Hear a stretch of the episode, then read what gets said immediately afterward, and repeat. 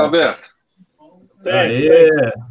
E aí, galera, buenas ou boa noite. Captain Bob transmitindo aqui de Brasília, enquanto o Wi-Fi do hotel está de pé. Mas tem o 4G numa emergência. Boa noite a todos. Eu falei aqui para a galera, para os meus amigos convidados, eu falei assim: olha, agora o Capitão Bob já está ficando meio com sono aqui. Mas é, hoje eu fiz um voo com meu amigo Luciano, grande Luciano. Fomos Guarulhos, Maceió, Maceió, Brasília. Amanhã a gente sai, faz Brasília, Aracaju. Tem tempo de solo lá em Aracaju e depois nós descemos para Guarulhos. E eu falei assim, pô, é que eu fui acionado sobre aviso quinta-feira. E aí, eu, ontem levantei às duas da manhã para sair de Goiânia às quatro e dez, vim para Guarulhos e um bate e volta Maringá. E aí, então, aí começa a acumular e aí o Capitão Bob já começa a ficar mais, ah, mais devagar aqui na. Tô reduzindo as manetes. Pessoal do chat, muito boa noite. Quanta gente aí, legal. Fala, Eduardo, Eduardo Gório, é do Golf Oscar Romeu, aquele canal legal de é, captura de imagem nos aeroportos, muito legal. E agora ele é nosso parceiraço aqui, nosso representante também, que o Capitão Bob voa, não pode comparecer em todos os eventos. Então vai ter um evento na Amaro Aviation, lá no aeroporto Catarina, na terça-feira. É, não, ter, é a terça-feira tô chegando acho que é terça, que é o voo que eu chego à tarde, né? Então vai ser de manhã, o pessoal da Mara vai fazer um oba-oba, Panda, que está cuidando dessa área de marketing e divulgação, é, já, já chamou a turma da imprensa, que vai ter o Pilatos PC24 lá chegando, fazendo rasante, e aí o Capitão Bob não poderia comparecer, e aí já acionei o Eduardo aqui, que é o nosso parceirão, ele que vai fazer as imagens, depois a gente vai divulgar aqui no canal Asa, ele também está liberado para divulgar no canal dele. Mas então vocês fiquem sabendo que o Golf Oscar Romeu, do Eduardo aqui, é nosso parceiro, parceiro do canal Asa, para gravar as imagens quando a gente não estiver né, em solo. Mesmo quando estiver em solo, aí vamos os dois lá fazer as gravações, né, Eduardo? E a gente vai fazer as coberturas aí quando der. Inclusive, voo da ITA, o pessoal tem perguntado assim, e a ITA? Gente, eu não sei, Tá, tem muita gente que saiu da ITA, foi para Nela, tá aquela troca. Tem gente que saiu de lá, voltou para a Latam, voltou para outras empresas. Então tá meio bagunçado lá. É... Eles perguntam: e aí, decola ou não decola? Olha, eu acredito que sim, tá? É, quem está lá agora de CEO é um cara super competente, que é o Adalberto Boxan, o Ada. Grande Ada, um abraço para você. É... o Ada foi meu chefe na Rio Sul, passou pela Gol, cara é, safo pra caramba, sou pela Asta, né, de Cuiabá, então eu acho que ele vai, vai colocar ordem lá no que está precisando, porque realmente é, houve problemas aí da, de aviões, eram para ter 10, só tem quatro, uh, outros fatores que a gente escuta aqui e ali, mas eu acho que no final das contas decola. A Nela, como eu falei aqui no episódio, acho que foi o retrasado, que a gente teve até o pessoal da Nela aqui, o John, o Maurício Souza, Nela, nela eu falava aqui, olha, não, não sei, conversava com o pessoal, não sei, acho que não decola, e agora vai decolar, né? É, como eu falei aqui no episódio que o John participou, o Maurício também, é, eu acho que a, a, participação do John lá, a entrada do John é que fez a diferença, né? Então, para quem não assistiu o episódio que a gente entrevistou o pessoal da Nela, é, só recapitulando, 3 a 320 até o final do ano, mais dois no ano que vem, né? E o primeiro chegando em agosto. Mas vamos, então, iniciar o nosso é, bate-papo. Aliás, eu, eu, ia falar um negócio, não é propaganda paga, não, gente. É que o Captain Bob ficou muito, tá muito contente, tá? É, rapidamente, antes de dar boa noite aos nossos convidados aqui. É uma coisa que eu falei, pô, que legal, eu acho que merece a gente destacar, fazer um destaque. Eu estou fazendo uma MBA online, né? Infelizmente, não posso fazer presencial, até por causa da escala, a gente não tem como. É muito difícil você fazer presencial numa universidade hoje. Na PUC do Rio Grande do Sul, tá? E eu queria mandar um elogio aqui, porque está sensacional. Eu que não curtia, falar assim: olha, eu não acho que administração não é comigo, finanças, geração de valor não é uma área assim que eu vou curtir. Estou curtindo pra caramba, graças aos excelentes professores. É, o bom lá é que não se fala em política. É, professores, inclusive renomados, estão lá é, dando aula para o pessoal e a gente assiste na, na versão online. Eu, parabéns, gostei mesmo, estou muito entusiasmado. e fala assim: olha, se eu não fizer uma, um mestrado aí fora, vai ser na, na PUC também, se for do mesmo nível que está sendo o MBA. Então eu fiz esse elogio, não estou recebendo nada, estou pagando mensalidade normal, mas eu acho que merece quando você vê uma instituição de ensino que realmente é, faz o aluno ficar, é, atrair o aluno, né, ficar entusiasmado com as matérias, etc., querer se aprofundar cada vez mais, merece o nosso elogio. Mas então vamos agora ao nosso boa noite oficial neste domingo, que é com o nosso correspondente em Atlanta, Georgia, the United States of America, Mr. Peter Biondi. Welcome aboard. Welcome. Tem que dar horário? Horário. Ah. Em Brasília, 21 horas e 6 minutos. Esta é a voz da aviação, uma emissão do canal Asa para os amantes de aviação do Brasil e do mundo. Tá ficando cada dia melhor, hein, Bob? Ei, pois é, pois é, pois é. Olha só, é, é... Peter, bem-vindo mais uma vez. Essa são duas coisas que o pessoal fica esperando. Aquele seu, é, além das informações que você debate super bem, né? Aquelas notícias da semana, mas o pessoal curte seu Brasil em Brasília, 21 horas. E aí, é, aí meu irmão estava ontem na casa do meu irmão, falou assim: pô, você precisa gravar isso. Versão brasileira Herbert Richards. Mas vamos que vamos, Peter, bem-vindo. E a mensagem, né? A mensagem final do episódio. Tem gente que às vezes não tem tempo de assistir o episódio na hora, fala, não, mas no finalzinho eu vou entrar só para ouvir a mensagem do Peter. Peter, legal, bem-vindo a mais um episódio aqui no nosso Asa News do canal Asa. Vamos ao Adalberto Febeliano, o Adalberto Febeliano, que é vice-presidente de operações da Modern, e, Adalberto, já pode dar aquela. É aquela notícia, é? A spoiler ou ainda Mas não? Oficial ou não? Pode, não. claro, claro. Né? Ah. Então não, pode. Você é o jornalista, também. você é o jornalista. Fala aí, não, Adalberto. Fala, fala.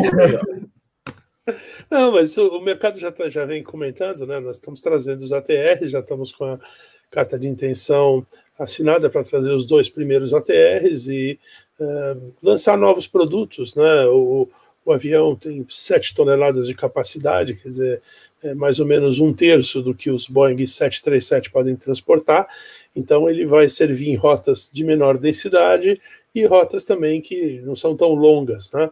Uh, vamos ver como é que a gente pode usar esses aviões aí. A gente está muito otimista, achamos que vamos ter muito sucesso com essa nova forma de atuação no mercado. Show de bola, parabéns, parabéns, é isso aí, a gente quer ver essa aviação crescer. Aliás, eu estava lendo a, as notícias né, sobre mercado. É... Aliás, era, foi uma aula que eu comecei a assistir hoje da própria faculdade. Aí, lembra quando começou a pandemia, que fala assim, oh, acabou viagem de executivo, acabou, que agora vai ser tudo home office, que não vai. Gente, pelos prognósticos, vai, vão voltar, já começaram a voltar eu li até uma notícia também hoje: as viagens de business, de negócios, estão voltando também com força, então é, são boas novas, né? E, e a capa, né, já diz tudo, né? A capa do episódio hoje, já 340, 600 voltando para a linha, que é um avião que fala, não, esse aí já era. É, infelizmente parou. Não, tá, estão voltando. Então, bons, bons ventos, né? Mas vamos dar as boas-vindas também no episódio hoje ao vovô Fernando Pamplona, que Pamplona, que é aquele cara que estava aposentado, mas não aguentou ficar parado, né, Pamplona? tô, tá sem som, acho. Ou sou eu que tô, não estou ouvindo? Não, não, eu é que estava sem ah, som mesmo. É. É, então, é como diz o Zeca Pagodinho, deixa a vida me levar, né? As coisas vão acontecendo. Meu, o meu avô, dizia que na vida a gente faz o que pode, né? Então, as coisas foram acontecendo, se encaminharam para voltar ao mercado, não como piloto, mas como instrutor de simulador. Aliás, eu queria mandar um abraço para a minha turma lá, que meu grupo de, de, de estudo lá, estou fazendo o ah, curso do. Uhum, é, do, é o Lucas, o Pedro, o Gontijo, o Flávio e o meu instrutor, o, o Diego Rosso e nós estamos lá destrinchando o ATR, que cada vez que eu estudo uma, o avião, eu fico mais encantado com ele, viu, Adalberto? O avião é um moneymaker Legal.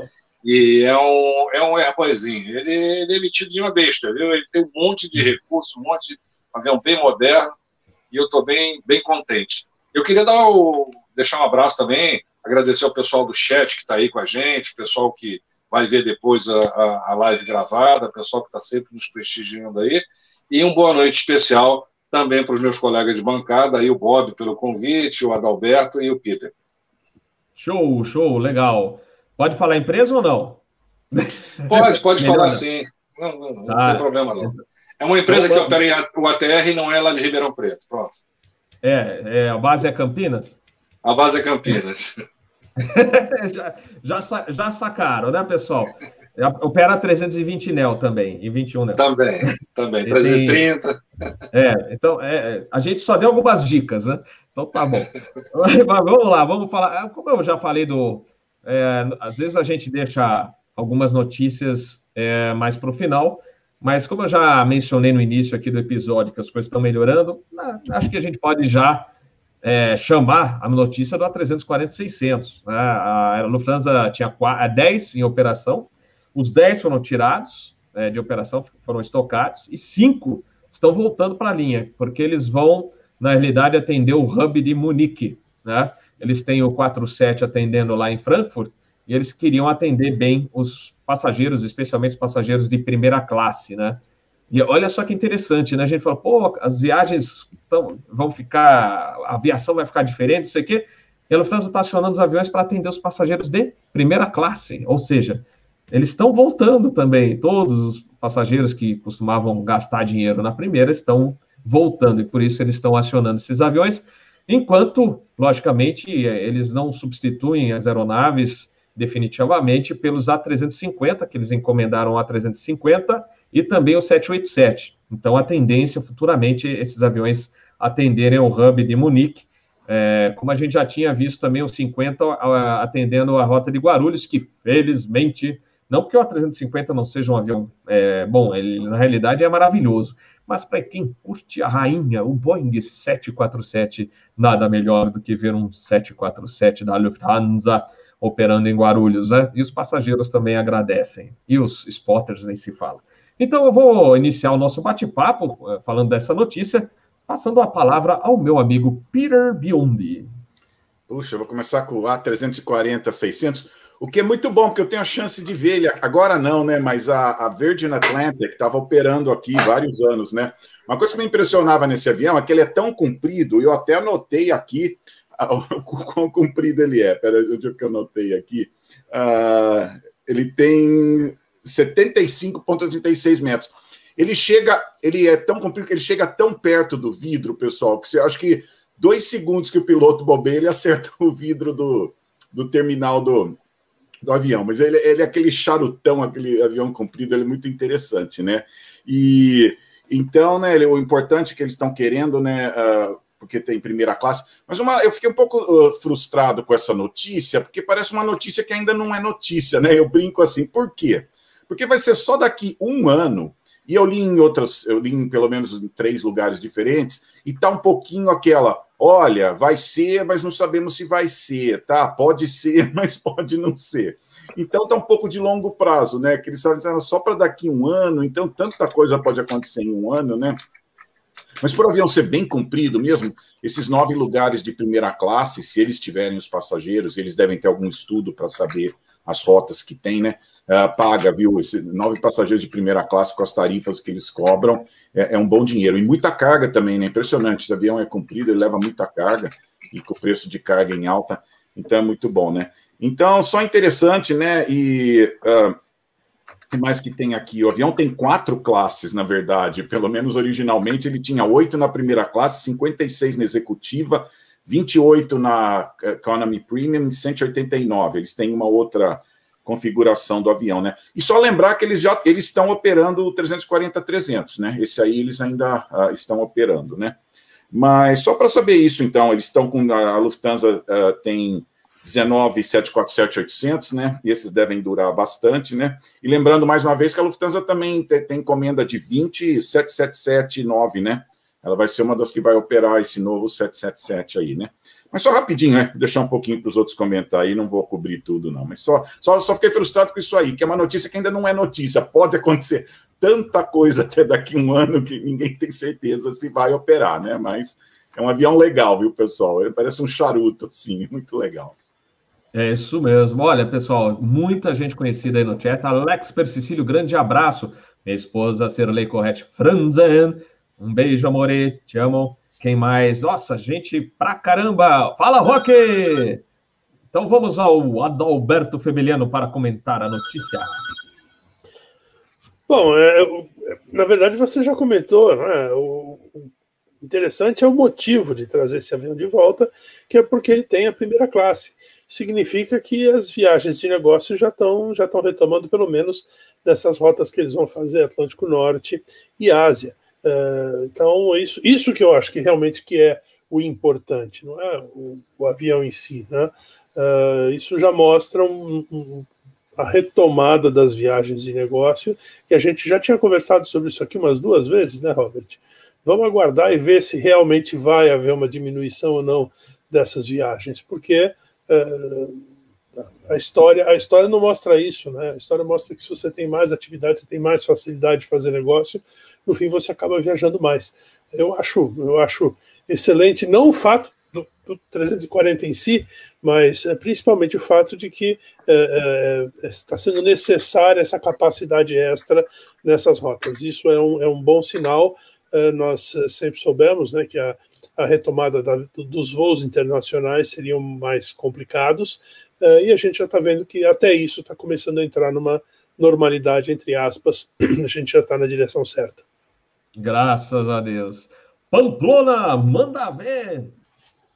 É, é uma curiosidade é que a Lufthansa ela tinha declarado que ela ia aposentar todos os quadrimotores, com exceção do 748, né? 7478, né? Eram 17 aviões, ela já colocou 12 à venda de uma vez. E ela guardou esses cinco ali na manga, né? Meio que assim, é, vamos guardar porque quem sabe alguma, alguma necessidade, e essa necessidade se mostrou. É, como todos já falaram aí, é, a base Munique, que é a base dos 340, não dispunha de nenhum avião com primeira classe. Então, ele é para atender a primeira classe, mas para quem quer voar para Munique. O 7478, ele tem, mas ele voa a Frankfurt. E nem sempre é conveniente para os passageiros, né? Então, para atender a base Munique, só tinha esses 340 que estavam parados. São aviões relativamente novos, entre 12 e 18 anos. Esses provavelmente devem ser os mais novos. Vão operar, conforme o Peter falou aí, por um pouquinho mais de um ano, até 2023, quando devem chegar os primeiros 350, 900 com é, primeira classe. E aí eles vão, vão ser substituídos. É uma curiosidade desses aviões, que eu fiquei sabendo pesquisando é, a necessidade, pesquisando a vida deles, é que eles têm os toaletes deles são no porão. Então você tem que descer uma escada, tem cinco toaletes lá na econômica no porão para a otimização do espaço, né? E aí o pessoal utilizava lá para fazer ginástica, esticar as pernas e, e voos mais longos, né? Então é uma curiosidade da configuração é, desse avião e que me, pelo que eu li é bastante interessante essa característica dele porque é, é um espaço extra para o pessoal poder se, se esticar. Perfeito, perfeito, Pamplona. E ainda emendando nas notícias boas, a British, como a gente já tinha falado, que tem intenção de voltar para o Rio, a British, ou a Speedbird, que é a call sign da British Airways, a empresa inglesa.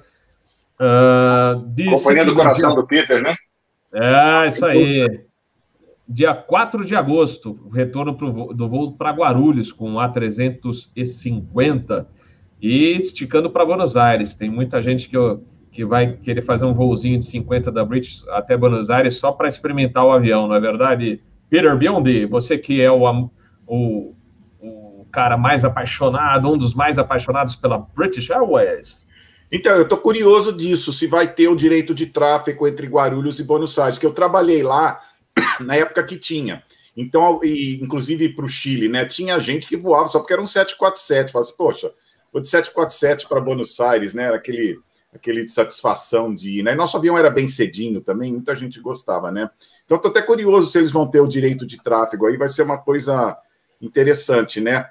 Mas uh, só para ver da British Airways, né? Eles vão operar com, com o Mil, né? Que, que leva muita carga. E esse avião, o Mil, tá vindo aqui para Atlanta só com carga também, mas nossa, cabe bastante carga. Eu fico olhando eles eh, abastecendo no porão ali, é muita carga, né?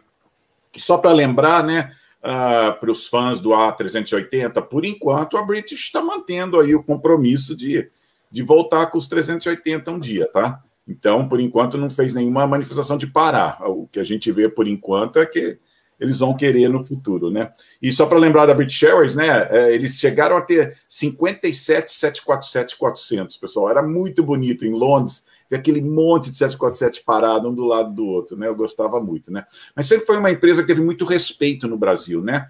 Isso é uma coisa muito engraçada. E eu já dei aula para vários alunos da África, eles têm um problema sério nessas ex-colônias que eles têm empresas aéreas boas, mas é chique voar de British Airways, pessoal. Não adianta, eles fazem propaganda, eles têm um serviço bom, mas ainda em muitas colônias ou países da África, onde a British Airways voa, é um símbolo de status. Ah, eu fui de British Airways, eu não voei, né? Eu fui de British Airways, né?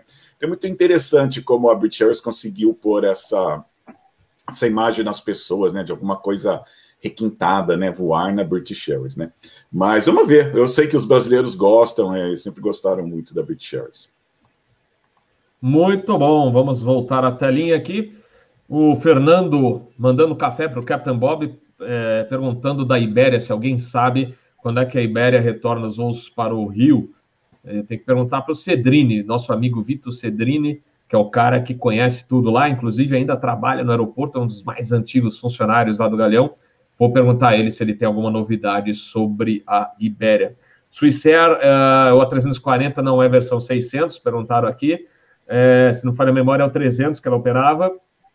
E já faz tanto tempo. Eu vi, eu acho que um cargueiro, quer dizer, cargueiro entre aspas, né, eles fazendo voo de cargas. É o 300, é o 300, né, Pamplona?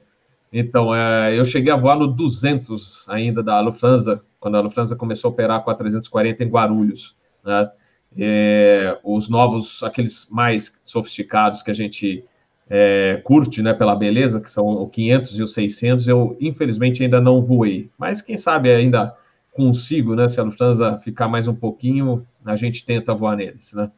Mas é isso aí, vamos passar para o Adalberto.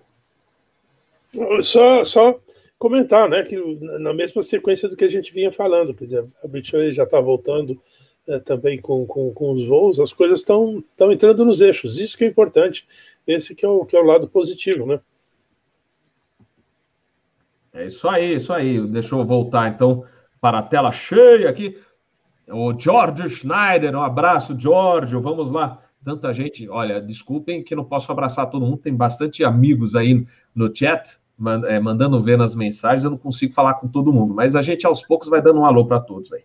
Aliás, o Dani Glickman já deu desde cedo, foi o primeiro, acho que, a postar lá. Quem que falta aí? Pamplona, você já falou ou não? Não, não falou, não. não. Vamos lá. O, não, só respondendo a hora Juneto aqui com relação ainda ao Lufthansa, ele colocou mais nove lugares, justifica a reativação de um avião quadrimotor. É, tem uma outra questão aí, o Araújo Neto, que é o, são os caras que são fiéis à Lufthansa, você não pode correr o risco do cara pegar uma outra empresa e gostar dela, entendeu? Esse tipo de passageiro você não pode perder. Então, o cara tem que ter o produto ali para atender o cara, né?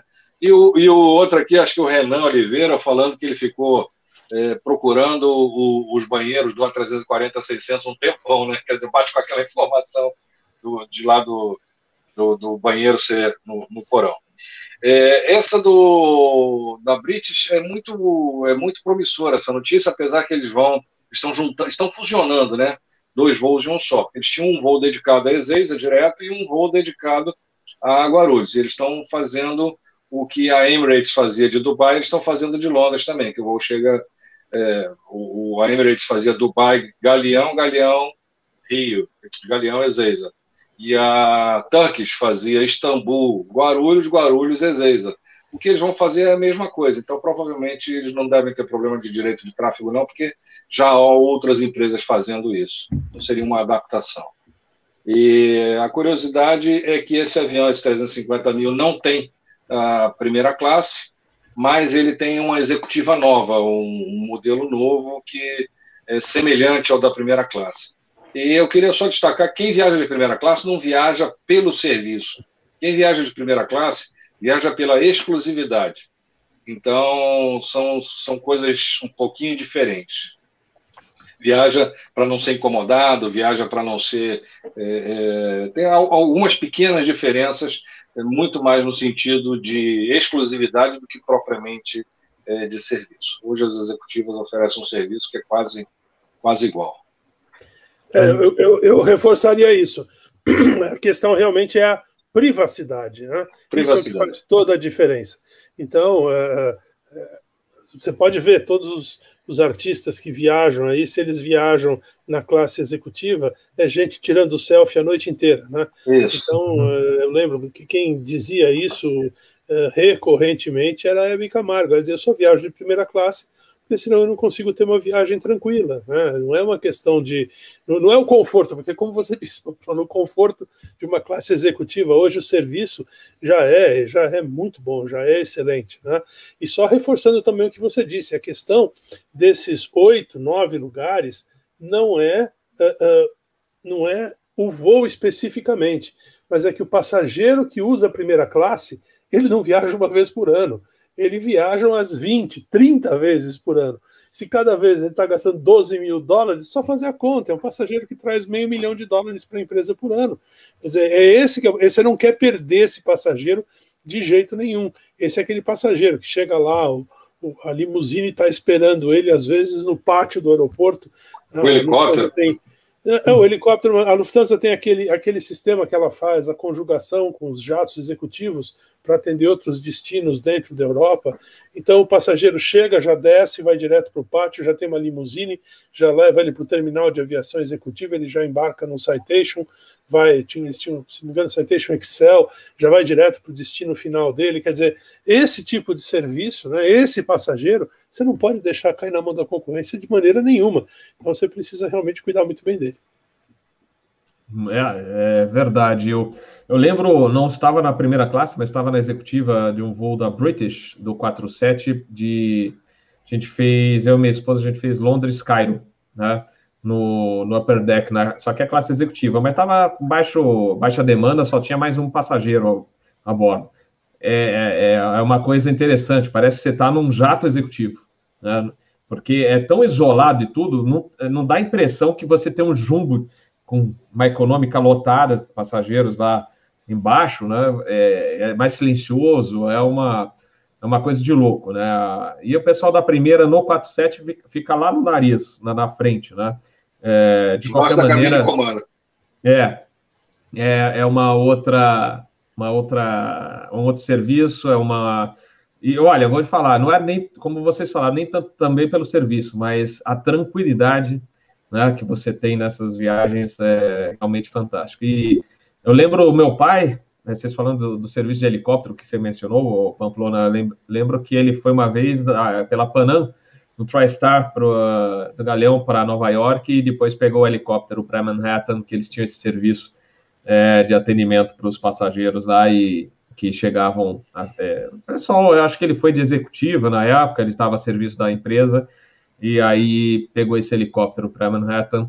Inclusive, tem um, um vídeo da Just Planes, que gravaram em Nova York nessa época, época dos aviões clássicos lá. Fantástico esse vídeo, esse DVD, é, com DC-10 da Panam, 47 da Panam, tudo que é coisa clássica. E aí eles filmaram os helicópteros saindo né, para Manhattan, muito legal.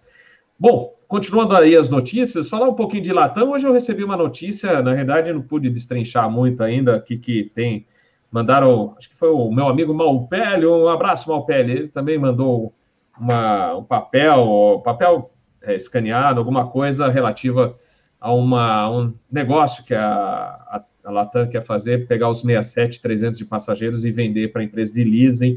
Eu não sei se é um sale leaseback que eles estão pretendendo fazer, que a Varig já fez no passado isso com a frota, ela vendeu e lisou, né? Porque é, é dinheiro que entra em caixa, né? Troca com é, troco. É, e então pode ser que seja isso que eles estão pretendendo fazer, além de transformar é, porque aquela transformação de alguns aviões de passageiros em cargueiros é o Grupo Latam, né? não é só Brasil, é o Grupo Latam. Então, eu não sei ainda o que, que vai sair disso, a gente deu a notícia hoje. Outra notícia boa da Latam essa semana é que ela foi eleita mais pontual do mundo por né, duas entidades aí. É muito legal, né? Empresa brasileira mais pontual do mundo, o Grupo Latam. É, mandou bem aí na parte de.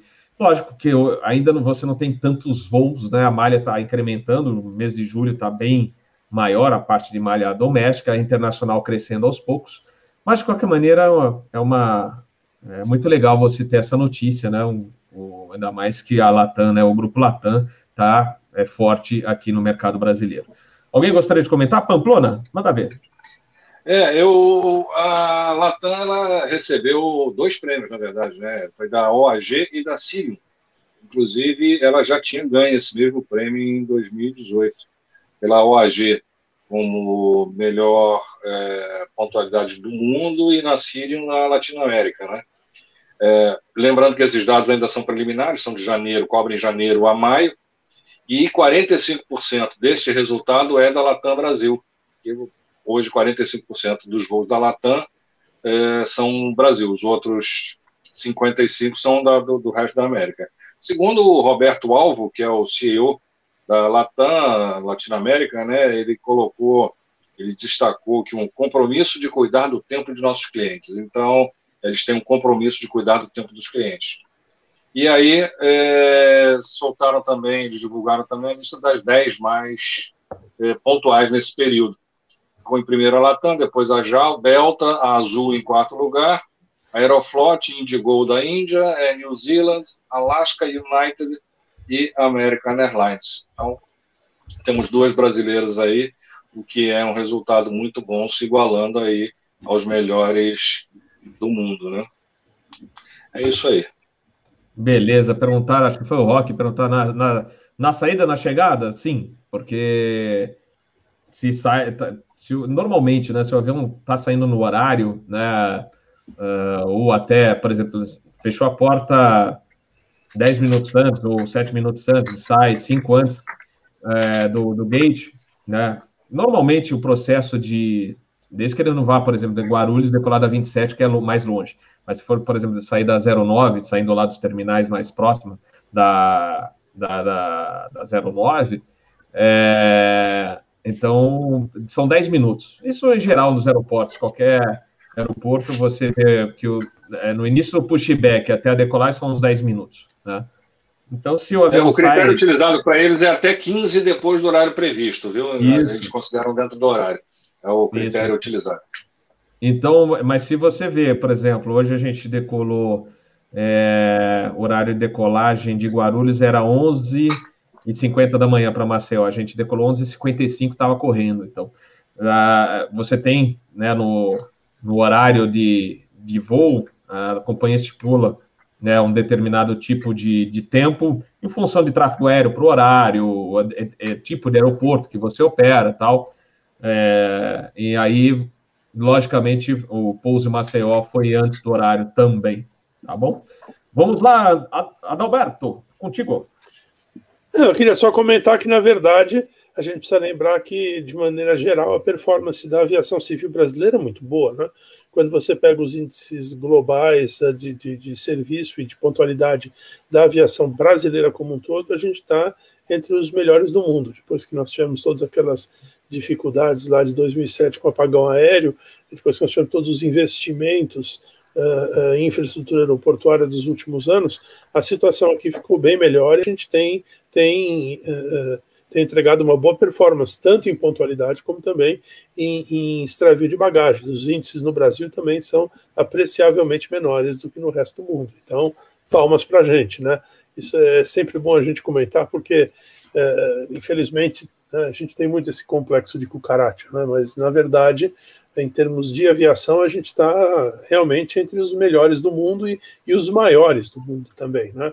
Seria muito fácil você ter pontualidade e qualidade de serviço se você transportasse 10 milhões de passageiros por ano, mas não é o nosso caso, a gente transporta 100 milhões de passageiros por ano. Então, realmente é uma coisa muito bacana. Boa. Peter!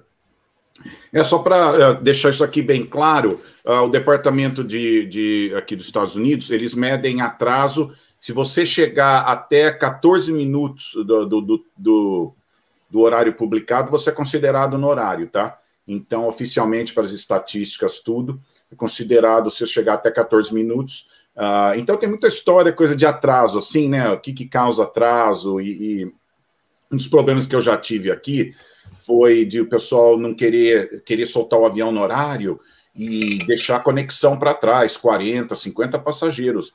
E eu falava para eles, pessoal, esse avião, tá, vocês sabem o que é um plano de voo? Eles não sabiam o que é um plano de voo, né? A gente de portão não sabe o que é um plano de voo.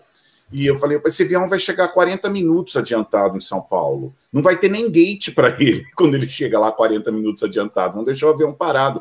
Espera 10 minutos, põe esses 50 passageiros no avião, ele vai sair 10, 15 minutos adiantado, atrasado daqui, mas vai chegar no horário. Para efeitos de estatística, não vai entrar uh, na estatística da Delta que o avião saiu atrasado. Mas não teve jeito de pôr isso na cabeça deles. Soltaram o avião no horário e deixavam uh, os passageiros para trás. Então é uma coisa muito complexa. Como administrar atraso? Às vezes economicamente viável você ter um atraso, né?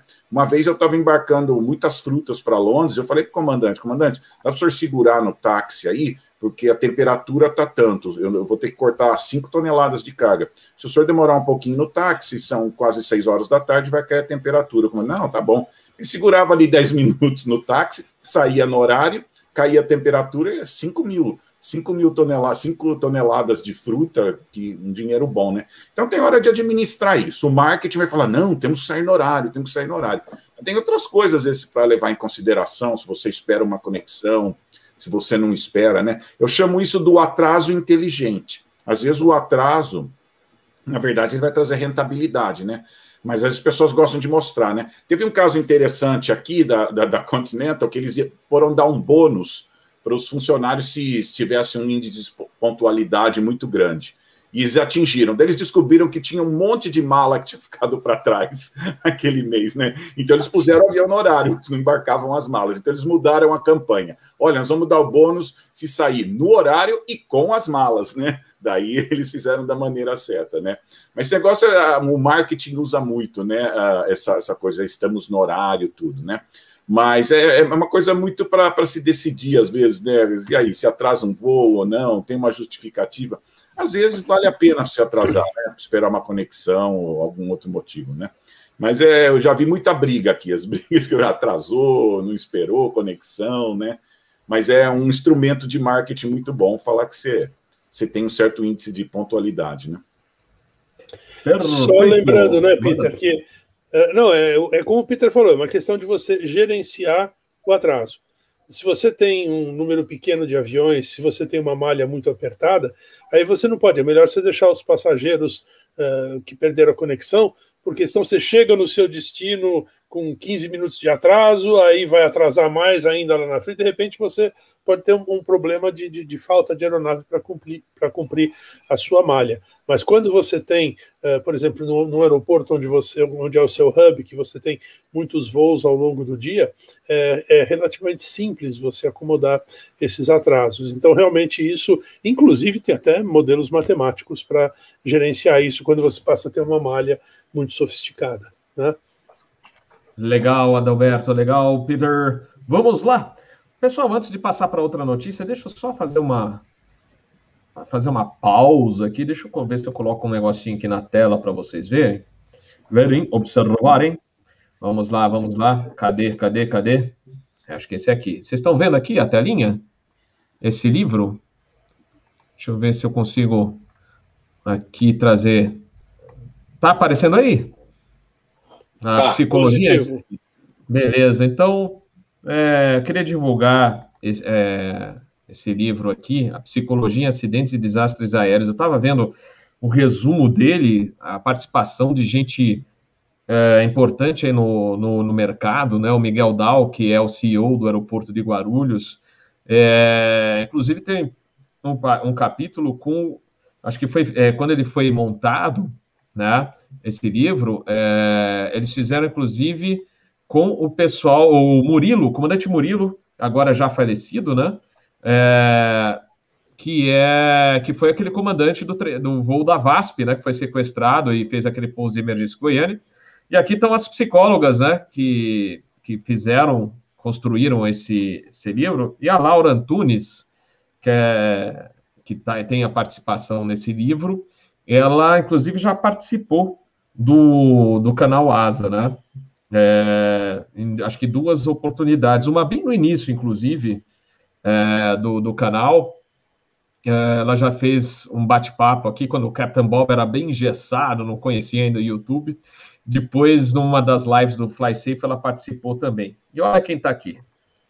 Oi, Laura. Vamos ver se, se a internet ajuda aí. Tudo bem? Acho que não, não sei se ela está ouvindo a gente aqui. Laura? Com o microfone mudo. Peraí, deixa eu, deixa eu ligar aqui para você. Vamos ver se. Laura, é, não, não sei se ela está conseguindo. Deixa eu botar. É, não tá. Eu tô. Ô, Laura, a gente está sem a tua. Vamos ver se agora você consegue falar. Tá ouvindo a gente? Eu acho que a internet dela não tá legal. Vamos ver se ela daqui a pouco consegue uma conexão boa, porque ela realmente não está conseguindo entrar no ar conosco. Laura, daqui a pouco você volta, então. A gente vai comentar mais algumas notícias. É, eu acho que a internet dela tá fraca aí. Quando baixa, tira a imagem, a gente te escuta. Você está escutando a gente? É, tá bem ruinzinho. Mas se não der hoje, a gente volta no bate-papo com ela é, na, numa próxima oportunidade, no cafezinho, mas daqui a pouco a gente volta contigo. Bom, vamos lá. Continuando com as notícias, a gente teve a notícia do Catarina, é, do aeroporto né, de Catarina, que vai receber voos internacionais, a internacionalização do novo aeroporto da, da área de São Roque, é, lá em São Paulo, né? É, e o engraçado, até o Adalberto chamou a atenção, né, essa semana, falou assim, engraçado, né? Mal, mal a Catarina anunciou que vai, já está apto a receber voos internacionais, a Infraero correu lá e avisou que em Congonhas, até o final do ano, já está internacionalizado também para receber voos da aviação executiva, né? É, inclusive já existe, já existe um sonho, né? Que é fazer de novo a velha ligação que a gente tinha na época do aeroporto de, de Congonhas, quando tinha Guarulhos, que você tinha os voos da aerolíneas argentinas ligando Congonhas a Aeroparque, né? Com o 727 e o 737-200, né? Então, existe um, um sonho de muita gente aí de restabelecer essa linha entre Congonhas e Buenos Aires, apesar que Captain Bob, opinião do Captain Bob, eu acho que não deve, acho que deve ficar lá em Guarulhos, que você tem uma infraestrutura adequada. Lógico que para muita gente ia ser ótimo, né, poder embarcar em Congonhas. O problema, acho que foi o próprio Peter Biondi que já comentou isso aqui, ou foi outro convidado nosso, fala assim, o problema não é nem tanto o aeroporto onde parar o avião. O avião vai parar. O problema é você chegar no aeroporto. Você imagina se você começa a encher de voo, botar até voo internacional lá em Congonhas, eu quero ver quem vai passar pela Washington Luiz e conseguir chegar no aeroporto, que o trânsito vai ser infernal. Né? Hoje está tranquilo, né? Que diminuíram os voos, mas depois quero só ver. Então é isso. E junto, dá para emendar, na realidade, três notícias. Você tem o Catarina Internacional, você tem Congonhas, mas o, o, o aeroporto Catarina, essa semana, como eu disse no início, vai ter um oba-oba, né? Uh, a gente vai ter uh, o evento da Amaro Aviation, Panda, que está organizando, uh, e aí, inclusive, o nosso representante, o Eduardo Gório, estará lá é, na terça-feira para ver o rasante, que é outra novidade, é a chegada do, do Pilatos, né, o PC-24, um jato, né, que opera em pistas curtas de terra, então vai ser bastante interessante, né, essa chegada desse avião aí. Eu vou iniciar então com o Pamplona. Pamplona, you have control. Esse aeroporto Catarina é, vai estar se revelando uma opção muito boa para quem quer é, fugir da confusão de São Paulo. Né? Ele fica ali na área de São Roque. Ele é um aeroporto privado operado pela JS, JHSF, essa JHSF é uma holding criada em 1972. Ela atua na área de habitação, entretenimento, viagem, compras. Inclusive, o grupo Fazano é dela. Ela fez o IPO em 2007, de lá para cá só cresceu. Né? A ideia deles é operar com jatinhos, jatos de, de, de grande porte, jatos de executivo de grande porte, tipo o, o, Global 7500, Global 8000, Falcon 6, 7, 8X, Legacy, Lineage, Gulfstream 650, enfim, toda essa turma pesada, essa turma aí que tem um, é, um, uma grande autonomia, que são aviões feitos para voar para fora mesmo, eles esperam ter. E para isso eles têm, o, por exemplo, o catering é do Fazano, que é do grupo deles, então é de primeiríssima classe, né? Ah, eles têm torre própria em termos de, de para prover o, o, controle de tráfego aéreo e eles esperam voar para Nova York, Paris, Londres, enfim, todo lugar que é, for necessário. E existe a previsão também de implantar 24 por 7, quer dizer, 24 horas dia por semana operação, com inclusive MRO, né? Quer dizer, que é uma manutenção. Então você pode vir com o teu jato, vai ter um FBO, ou seja, a hospedagem do, do, do avião, da tripulação propriamente dita, com conforto, sala VIP e tal, e é, eventualmente até manutenção, uma manutenção que se mostra necessária para fazer. Uma pista grande, 2.740 metros, maior, por exemplo, que Goiânia, antes da ampliação. Então, eu acho que é, tem tudo para dar certo. E aquilo que você falou, é, quem tem, tem medo, né? Então, a Infraero está se mexendo para tornar o aeroporto de Congonhas é, viável para voos internacionais. Estão é, investindo 2 milhões e meio de dólares e, quem sabe, voltar àquela operação que é sonhada pelas empresas também. Não é sonhada só pelos passageiros, não, é sonhada pelas empresas também. Fazer um Guarulhos Aeroparque, né? Fazer Congonhas Aeroparque. Quem sabe isso aí não acontece. Não sei se vai ser bom ou se vai ser ruim, mas que com certeza é um anseio das empresas e dos passageiros. É. Beleza, beleza. Vamos passar então ao Peter. Peter, manda, manda brasa. Antes de tudo, eu quero agradecer o meu amigo comandante Hélio Pacheco, que estudou comigo na Embry-Riddle, ele voa executiva aí no Brasil. Ele é um dos meus conselheiros. Eu tenho mais ou menos uns 10 conselheiros em áreas diferentes. Sempre que a gente vai comentar de algum assunto que eu não, não entendo tanto, eu chamo um dos meus conselheiros, né? E o Hélio Pacheco é, é meu na área de executiva aí. Então, alguma, tudo que eu não sei de área de executiva, eu, eu, eu chamo ele, né? Mas ele já foi várias vezes no, no, no Catarina, né? Falou que é, é coisa de, de, primeiro mundo mesmo, tudo do bom e melhor, aeroporto sensacional. Ele falou que já tem cinco hangares cheios de avião lá, já estão aviões, né? Já tem cinco hangares. E, é, é, e isso é, é, uma ponta de um iceberg de um projeto enorme para toda a região. Sabe aquela história? Vamos fazer o aeroporto e daí tudo vem para cá. E é exatamente o que esse grupo está planejando. É um projeto enorme, uh, com, com, shopping center lá, é, uh, casas de veraneio. Uh, então é perfeito. É 35 minutos da área nobre de São Paulo, né? Onde moram muito desses donos dos aviões, né? Então, em 35 minutos você está lá. Projeto sensacional, vai desafogar Congonhas, Viracopos e Guarulhos e pelo que eu sei, dia primeiro é o primeiro voo internacional. Se eu não me engano, precisam checar. Vai ser o primeiro voo uh, que vai vir de internacional, dia primeiro agora, né? Então, isso é muito interessante. Mas só para vocês saberem, esse amigo meu falou: olha, vale a pena visitar. Se você, aquelas coisas que você se orgulha de ser brasileiro, sabe? De, de, de ver uma coisa muito bem feita, muito caprichada, né? Eu até brinquei, né? Alguém tem que dar uma homenagem para o Zeco Auriemo, que é a pessoa por trás desse aeroporto um brasileiro de honra mesmo, que chegou lá e fez uma coisa bem feita, né? E, e uma oportunidade. Então, ele me falou uma coisa interessante: já tem até serviço de helicóptero incluído nos serviços do aeroporto. Você já pode incluir um helicóptero para vir para São Paulo.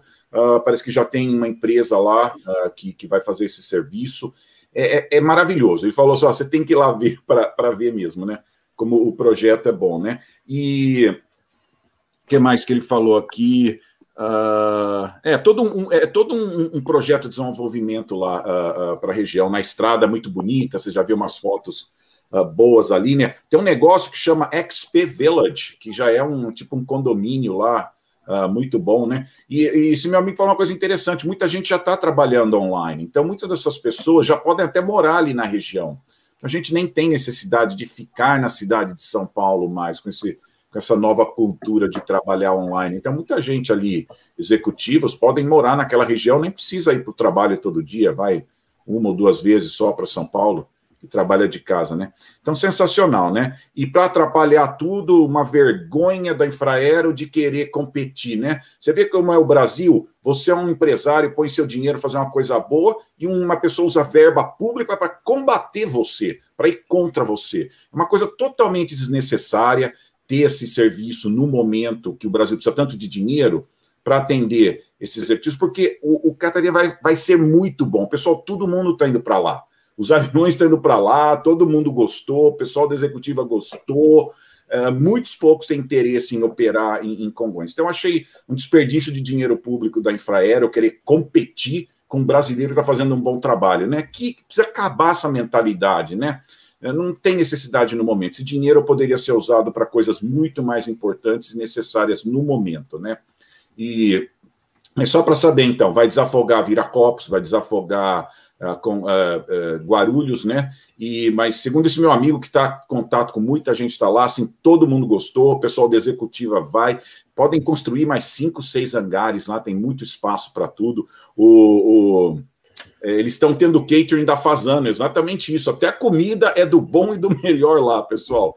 É, é coisa de primeiro mundo mesmo, viu? Então, é, só, só esses detalhes. Mas fiquei triste com esse negócio da Infraero, de querer competir, né? Tem um brasileiro fazendo um bom trabalho, porque você vai usar dinheiro público para combater um brasileiro, né? Que está fazendo um bom trabalho, né? E pega esse dinheiro e usa em um aeroporto pequeno, que está com necessidades mais prioritárias, né? E então é só isso. Fiquei chateado de ver Infraero combatendo, né? Querer brigar com um brasileiro investidor.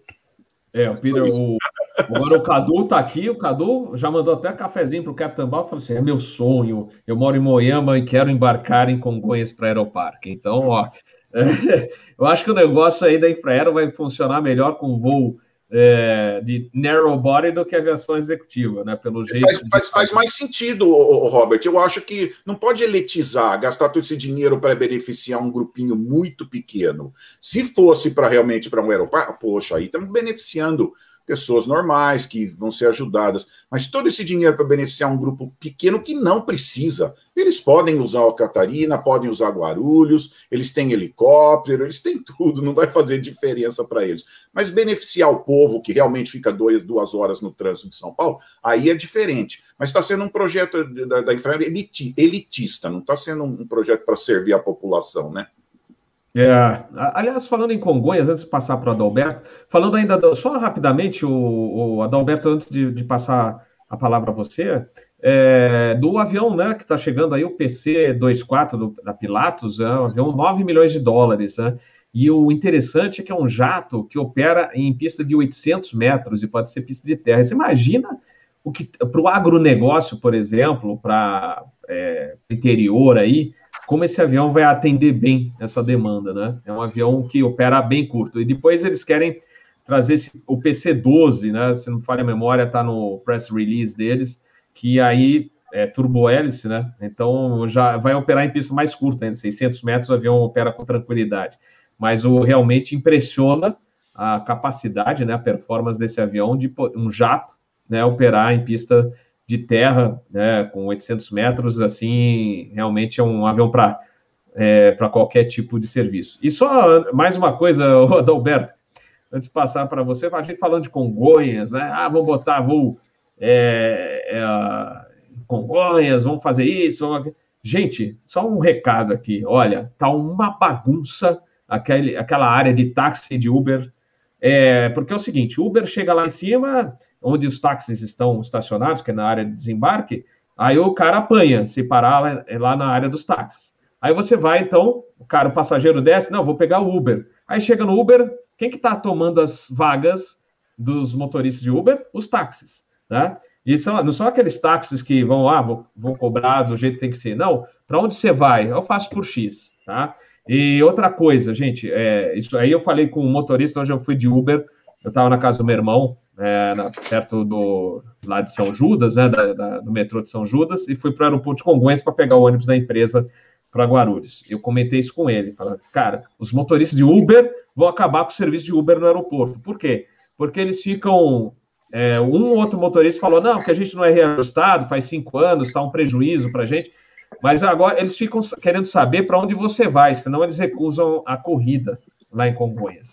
Então, outro dia eu cheguei em Guarulhos, peguei o ônibus da empresa, cheguei por volta 10 da noite é, lá em, Congonhas. 10 motoristas cancelaram a corrida. É, sabe o que, que o Capitão Bob vai fazer agora, daqui para frente? Ele vai de táxi, não vai mais de Uber, porque não dá para confiar no serviço de Uber em Congonhas. Então, fica o recado aqui. Infelizmente, tem motorista legal que acaba pagando pelos outros mas eles ficam mandando mensagem para onde você vai. Se não for do interesse deles, eles cancelam a corrida. Então, tá bem complicado lá com Goiás. Pessoal da Infraero que estiver assistindo aí, dá um jeito naquela bagunça. Eu não sei que vocês não podem cuidar de tudo, tem que ver com o departamento de trânsito e tal. Mas taxista brigando com motores de Uber, tomando espaço do outro, tá uma zona. Eu sei que é, o, o movimento está baixo por causa da, da pandemia, mas deve retomar. Tanto que eles querem botar voo internacional lá e etc.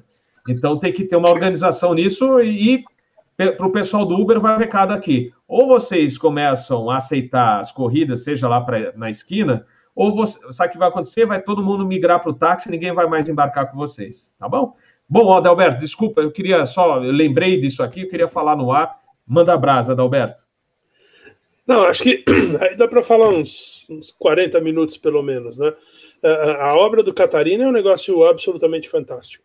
É, só para você ter uma ideia, o, o, nível da pista, né, a altura da pista, é, foi definida depois que eles fizeram um mapeamento de satélite da área inteira, e a altura da pista foi definida para minimizar o transporte de terra, porque a terraplenagem você tem que tirar a terra dos morros para colocar nos buracos para poder ter a área plana. Então, isso foi feito com um software especial para minimizar o, o, transporte. Então, realmente é uma coisa altamente profissional, muito bem feita, muito bem pensada, e eu acredito muito no sucesso da iniciativa deles uh, no longo prazo. Então, parabéns para eles. É muito difícil, ninguém acreditava que eles conseguiriam. Uh, ter um aeroporto internacional privado, porque o aeroporto é 100% privado, mas aí, palmas para eles, isso realmente é a persistência, é o profissionalismo deles. Muito bacana. Quanto ao aeroporto de Congonhas, eu queria lembrar a todos que Congonhas, no começo dos, desse século, ainda era internacional. O aeroporto de Congonhas, eu não vou lembrar a data exata, mas pelo menos até 2007, 2008, ele era alfandegado ele podia receber voo internacional a qualquer momento. E só não tinha voo internacional da aviação geral porque a Polícia Federal e a Receita Federal se recusavam a atender os voos. Né? Tanto que o Ayrton Senna, se não me engano, no segundo campeonato dele, veio, pousou em Congonhas, e aí a Receita Federal e a Polícia Federal atenderam. Eu lembro também, isso foi 2006 ou 2007, Uh, o presidente da Itália veio fazer uma visita para o Brasil, veio no Gulfstream, também pousou em Congonhas, o avião ficou lá no, no, no pavilhão de autoridades, porque o aeroporto era internacional. Né? Uh, depois, obviamente, o, não, aqui no Brasil, infelizmente, uh, ser rico é, é, um pecado, e justamente com esse argumento de que era para atender só os milionários dos jatos executivos, então eles acabaram cancelando uh, o alfandegamento do aeroporto e o aeroporto deixou de ser internacional.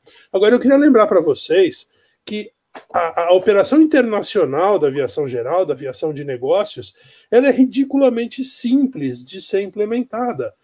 Porque o avião chega, isso funciona em qualquer país do mundo assim, o avião chega, tem um box pintado no chão, você para o avião ali e você espera a imigração e a aduana chegar e a vigilância sanitária, se for o caso, e né, a, a, vigilância agropecuária também. É, não tem, o avião está lá, abre a porta, ninguém pode descer, é absolutamente simples você fazer esse controle. Então não tem nenhum motivo para que o aeroporto de Congonhas não estivesse operando internacionalmente para aviação executiva nesses últimos 20 anos. Deveria estar operando rote, isso não tem nenhum custo adicional porque lá em Congonhas, como foi aeroporto internacional, já tem a Polícia Federal lá, já tem a Receita Federal lá, vocês sabem disso.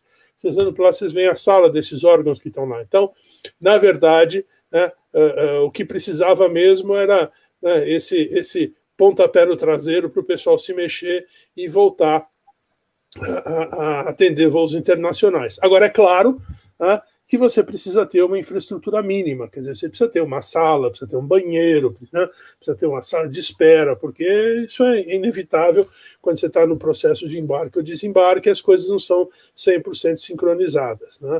Eh, de qualquer maneira, eu acho muito importante que o aeroporto de Congonhas volte a receber os voos internacionais.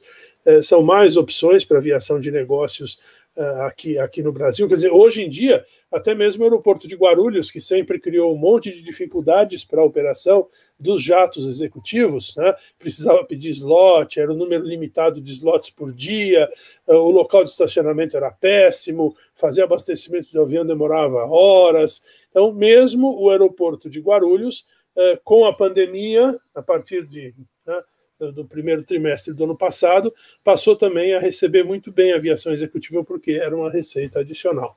A aviação executiva, lembre-se sempre, né, esses, esses uh, aeroportos internacionais, o, o, o, principal foco deles é, primeiro, para quem vem de fora para o Brasil, não é para quem mora aqui.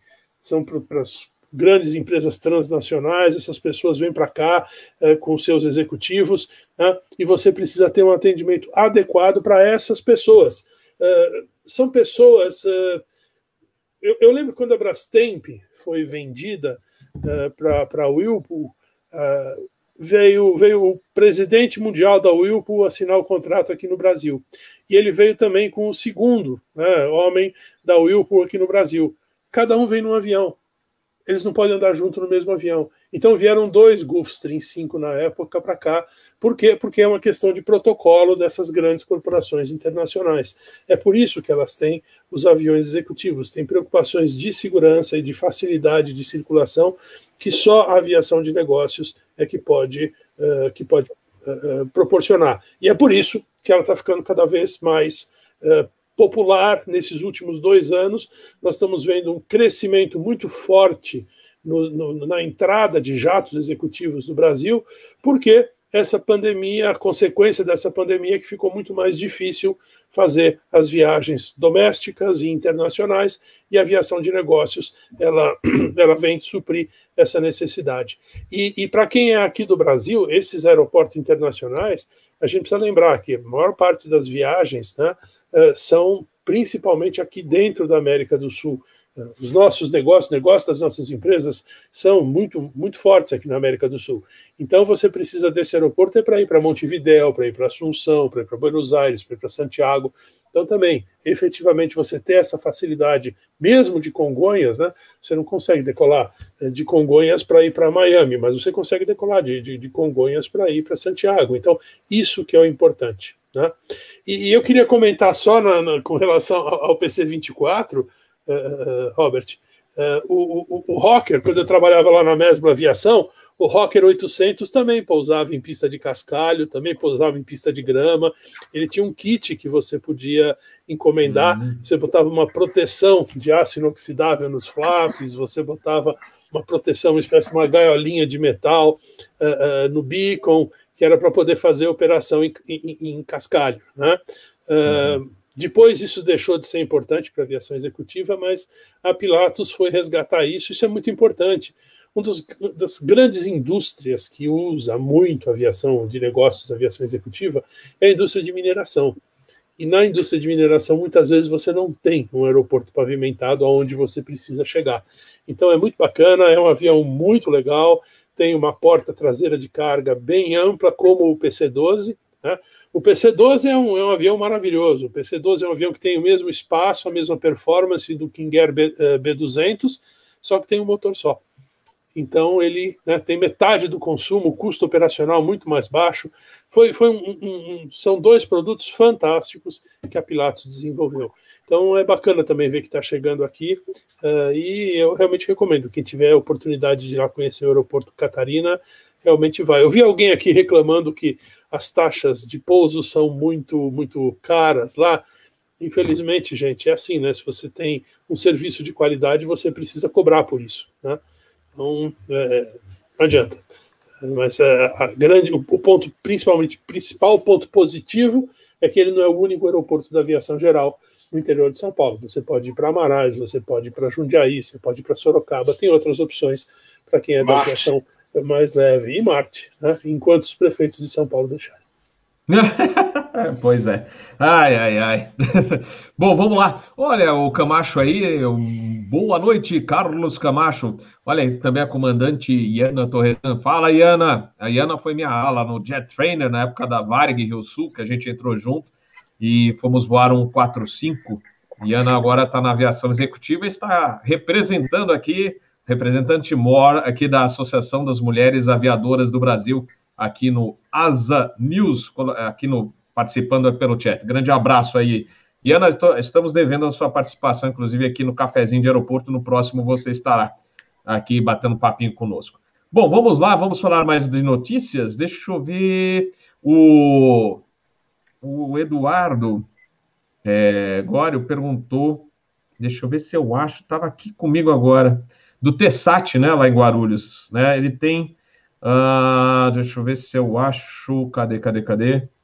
Bom, já vou falar. A Laura, deixa eu só falar da Laura Antunes, que entrar no ar, ela está com problema na internet. Então, ela pede desculpas, mas numa próxima oportunidade a gente vai ouvi-la, né? O TESAT, bom, resumindo, é, é um sistema, entre aspas, de slots, né? Na realidade, está tudo interligado, o network do, do aeroporto com a área de controle de tráfego aéreo. Então, é, cada voo de empresa aérea tem um determinado horário estipulado, né? Então você, ah, se eu ter, se eu vou hoje, por exemplo, eu vou sair, decolava 11h50. Aí a gente tem um, um, aplicativo, ou o próprio despacho da empresa tem também como acessar, né?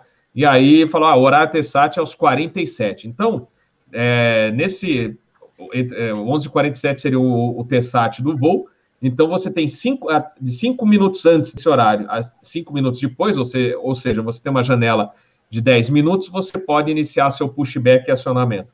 Se você perdeu, dançou. É mais ou menos como acontece em certos aeroportos, tem slots lá fora, né?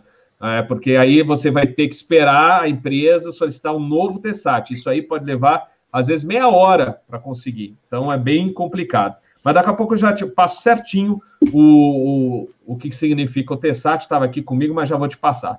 Enquanto isso, a gente vai comentar mais uma notícia, na realidade, vou juntar mais duas. É, do Dash 8 Q400, que vai dar uma diminuída na produção, que é aquele turbo hélice maravilhoso, só que é caro, gente. O Dash 8 é um super avião, né? Tem, inclusive tem APU próprio, que, por exemplo, o ATR, ele não tem APU, então ele trava, né? O, se o, o Pamplona vai, eu vou até passar para ele falar direto já. Freio de hélice. É, então ele, ele trava a hélice, aquele motor, o, o propeller tá- brake. É, então ele, eles vão falar para vocês certinho, principalmente Pamplona que está tá no curso do ATR.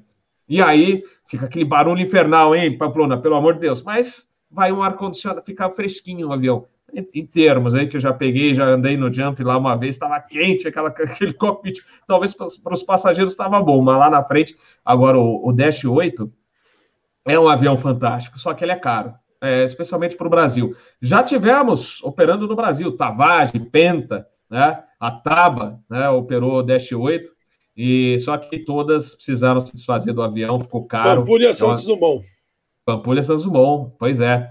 É, então a, a Bombardier, que era que foi a criadora do avião, né? Que eu não sei, acho que a fábrica ainda está em, em Toronto. Eu, eu visitei a fábrica da, do Dash 8 lá em Toronto, acho que deve estar lá ainda, lá no Canadá. Então, né? eu, vou, eu vou contar uma historinha, vou contar uma historinha é. da, dessa, Aí eu, eu já, já vou é passar. Já vou, é, já vou passar para você. E, ao mesmo tempo, a Embraer falou que vai é, dar o pontapé inicial mesmo. A gente já comentou aqui sobre esse avião da Embraer, o Turbo Hélice, é, novo projeto, totalmente diferente aí, que eles querem lançar o projeto, eles vão realmente dar o pontapé inicial no ano que vem para esse avião estar tá pronto em 2026, 2027. Então, a Bombardier reduzido, né, a, Aliás, eu preciso ver que se é Bombardier ainda, porque eles andaram vendendo as partes lá, porque tem The Havilland, tem não a. É mais, não é mais. Não é mais, então já era. Bombardier também, acho que só vai ficar com o monotrilho da Disney, né, daqui a pouco, tadinha, mas. acho que nem com isso. Jet ski. Jet ski. É, ah, jet ski. Tem, é, e aqueles, é, aqueles, é, aquelas motos para andar na neve ski. também. É. é. Então, é, já foi, venderam tudo, gente. E é uma pena, porque eu cheguei a visitá-los lá. era uma potência, aquela a Bombardier era muito legal, matéria turbohélice, até outros projetos aí de aviões, o, o Global, entre outros, né? Então é uma super é, fabricante, né, que a gente teve e fez o C-Series, né? Porque hoje é Airbus, mas já desenvolveu esse super avião também, né? Então é isso. É, vou pass... é, eu vou, eu vou passar para vocês, já vou passar para Pamplona. Então, enquanto uma reduz lá, a Embraer falou: não, nós vamos dar o pontapé inicial para um novo turbo-hélice, tá? Realmente está tudo. É, no, tiveram uma coletiva aí com a imprensa internacional e falaram que vão, fazer, vão levar o projeto adiante. Vai lá, Pamplona. Então, Bob, o, a, a grande, o grande competidor nessa, nessa área de turbo-hélice hoje é a TR. Ela tem um domínio, desde 1983, quando o avião foi lançado, ela tem um domínio dessa área que é fantástico. Claro que por trás ela tem toda uma estrutura é, francesa e italiana agregada a Airbus, ele é meio Airbus, então ele veio quebrando todos os outros concorrentes aí no meio do caminho se mostrando um avião é, barato, um avião resistente e um avião que atende às necessidades, um moneymaker. Mais especificamente, falando da de Havilland, do, do Q400, que está sendo reduzido agora, segundo eles, eles estão é, reduzindo a produção para mais para frente é, retomar ela e vão, mas vão desde é, embalar todo o equipamento de produção até desativar a fábrica. A The Revlon é uma, é uma empresa que ela tem uma história bem tumultuada. Né? A história dela começou em 1920 na Inglaterra. O Geoffrey de Havilland foi o, o, o, criador da empresa. E em 28 ele criou a divisão do Canadá. O curioso é que essa divisão do Canadá ela nasceu para ser só uma divisão de treinamento de pilotos. E depois, no pós-guerra, depois da Segunda Guerra Mundial, é que ela virou uma empresa de produção de aviões. E teve alguns aviões de bastante sucesso, como o The Havilland Canada 4, que era o Caribou, depois o 5, que era o Buffalo, que operou aqui é, muito na Força Aérea Brasileira. A Força Aérea Brasileira operou 24 desses aviões, e ele foi um dos pilares da integração da Amazônia, foi o, o Buffalo. E o DHC-6 também, que é o Twin Otter, que é um avião maravilhoso que é, opera até hoje. Essa empresa, então, como eu ia dizendo, ela foi criada em 1928 com essa característica de ser treinamento, depois ela acabou virando é, empresa de, de, fabricação de aviões. E ela até teve uma vida relativamente sossegada quando ela foi, estatiza, foi estatizada nesse meio de caminho. Em 86, ela foi vendida para a Boeing, ela foi privatizada e vendida para a Boeing. E aí ela virou The Havilland Boeing os mais antigos ainda lembram que o Dash 300, é, o Dash 8 300 era chamado de Boeing da, da, da Boeing, Boeing canadense, enfim, alguma coisa assim, né? Aí, em 92, a Boeing vendeu para a Bombardier é, é, a fábrica da De Havilland. E aí, em 2006, a Viking comprou a De Havilland. Em 2019, a Longview Capital, que é, já era dona da Viking, é, assumiu toda a operação dela. Então, hoje ela é, é, é Havilland Aircraft Canadá e pertence diretamente à Longview Capital.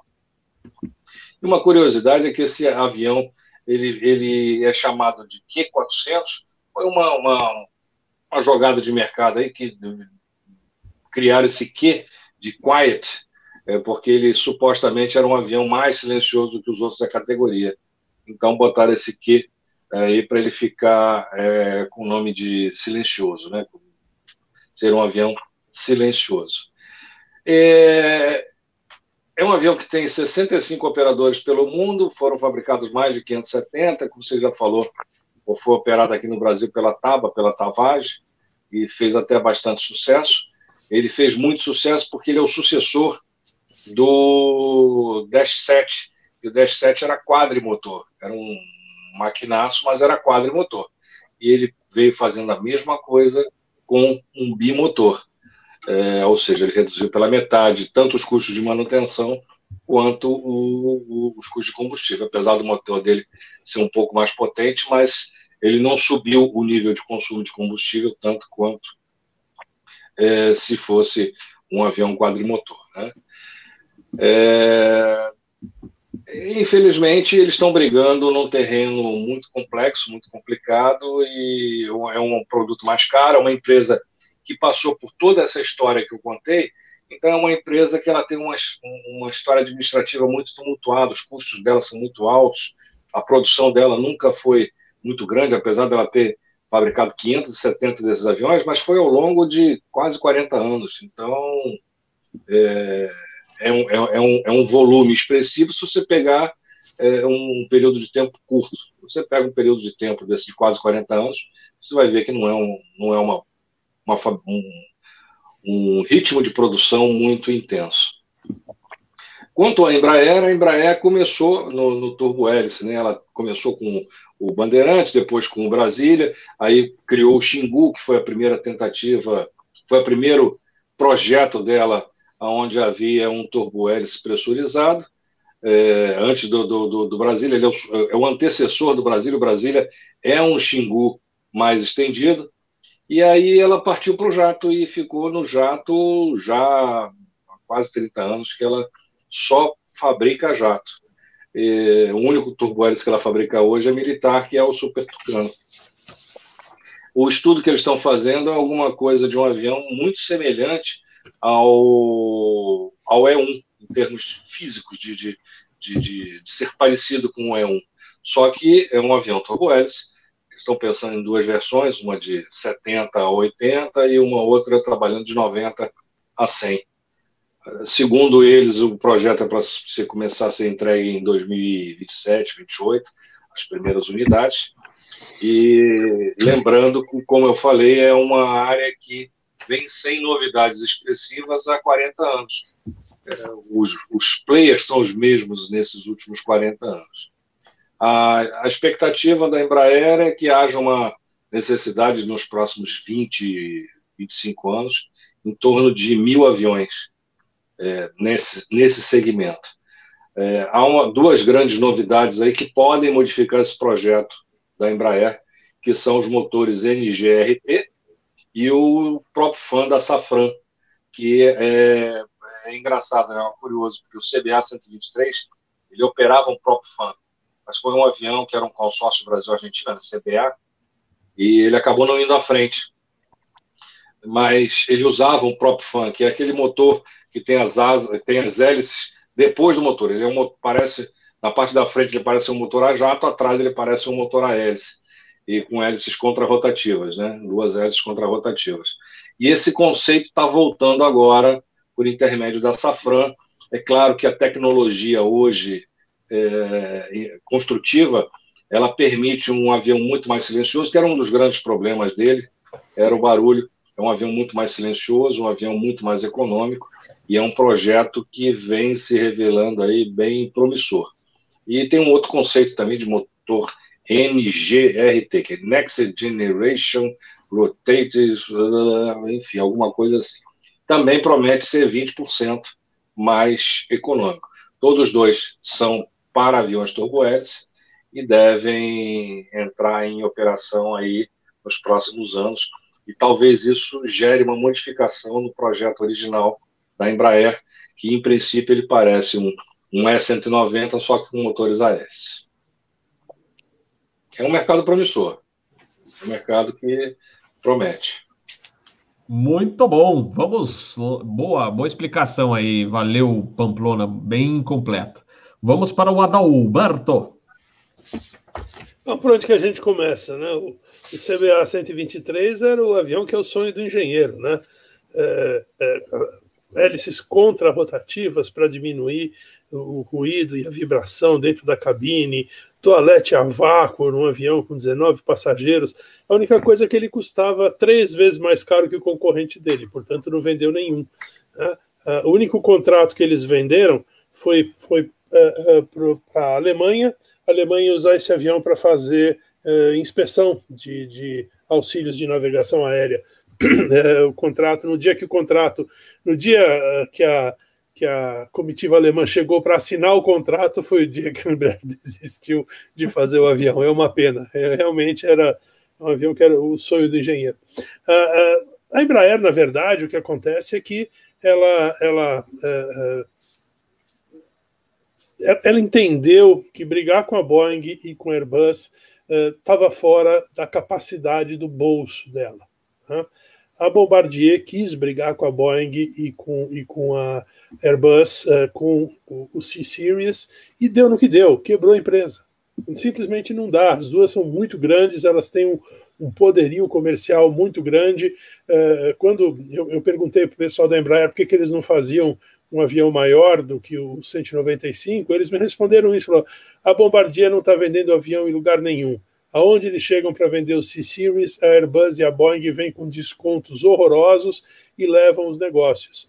Então, efetivamente, né, é muito difícil crescer além uh, da faixa em que o 195E2 uh, tem hoje passageiros. Né?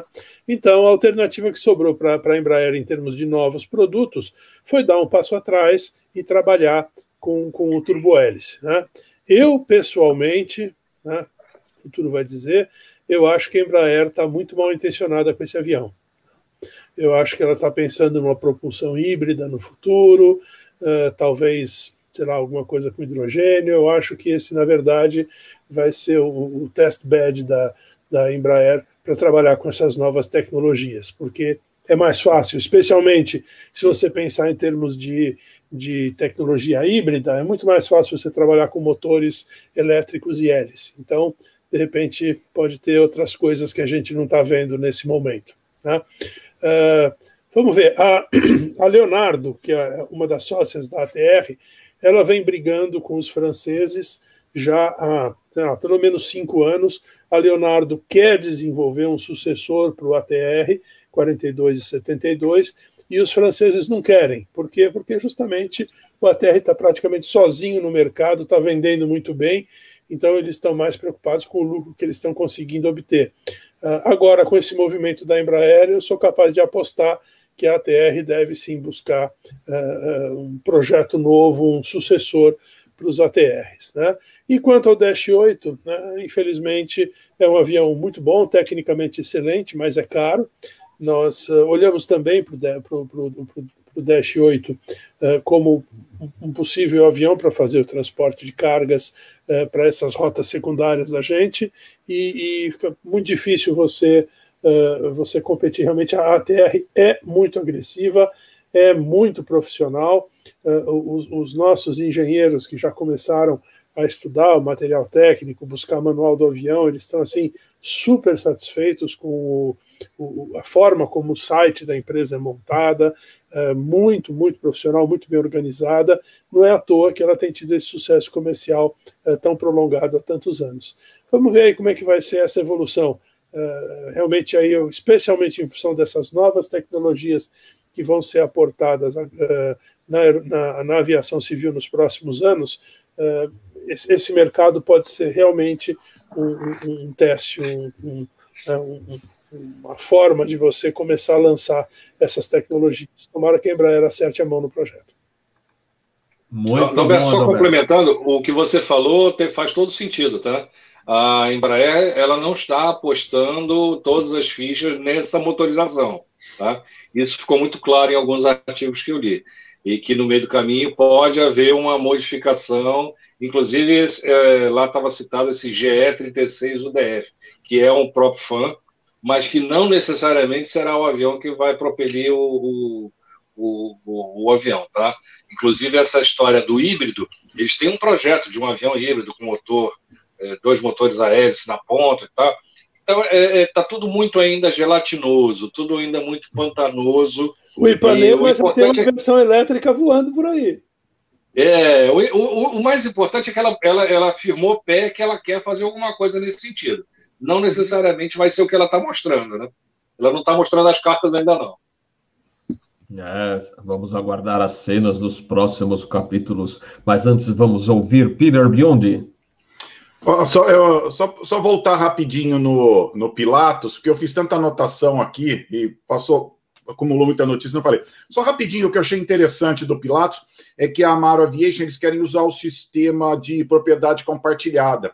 Então, isso é muito legal que eles querem fazer com esse avião, né? Uh, custa 1,7 milhões pelo PC-24 e 850 mil pelo PC-12, uma cota uh, desses aviões, né? E essa cota dá direito a 100, 100 horas por ano, né? Parece que eles estão trabalhando nas regras para cotista, que é a subparte uh, K do RBAC 91. Nem, nem nunca li, mas é isso mesmo, tá? Então, só para vocês saberem, né? E daí o dono de um PC-24, por exemplo, ele pagaria 2.600 dólares pela hora de voo. Além dele ter a cota dele no avião, ele pagaria 2.600 horas de voo. Então, parece um sistema interessante aí que funciona no Brasil. De acordo com ele, se você usa o avião mais que 30 horas por ano, vale a pena usar esse sistema de propriedade compartilhada. Então, só esses dados aí. Eu estava vendo aqui, o avião usa uma pista o 24 de 800 metros, é muito bom. Então, muito interessante para o Brasil aí. Mas só aí, desculpa aí, quando eu fiz tanta anotação, falei, pô, não posso perder essa informação.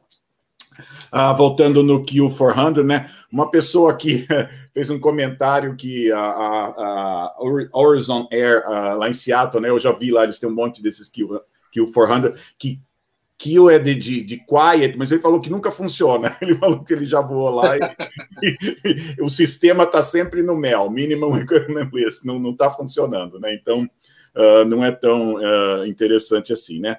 Mas só que eu estava lendo, né? Parece que eles têm 17-8 ainda para entregar em 2021. Outra coisa interessante, o leasing da fábrica que eles estão usando agora termina em 2023. Então tem uma possibilidade que se eles uh, voltarem a produzir, uh, tenha que ser numa nova, numa nova fábrica, num, num, numa um outro lugar, né? E só para ser, só para comparar mais ou menos, né? O, o 400 Uh, parece que vendeu 645 unidades, por exemplo, o ATR, acho que foi mais de mil unidades, eu estava olhando aqui, né? Então, a ATR fez muito sucesso, né? Outro dado interessante, parece que houveram 80 acidentes com o Dash 8. Então, um número até um pouquinho alto, né? eu acho que para acidentes, né? Que eu fiz a minha pesquisa aqui. Então, só para ver isso, né? Mas o ATR fez muito sucesso, né? Você, muita gente sabe que é um, um ATR, mas não sabe direito o que é um Dash 8, né?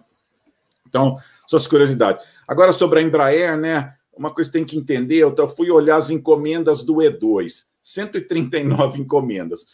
As encomendas do A220, 649 encomendas, né?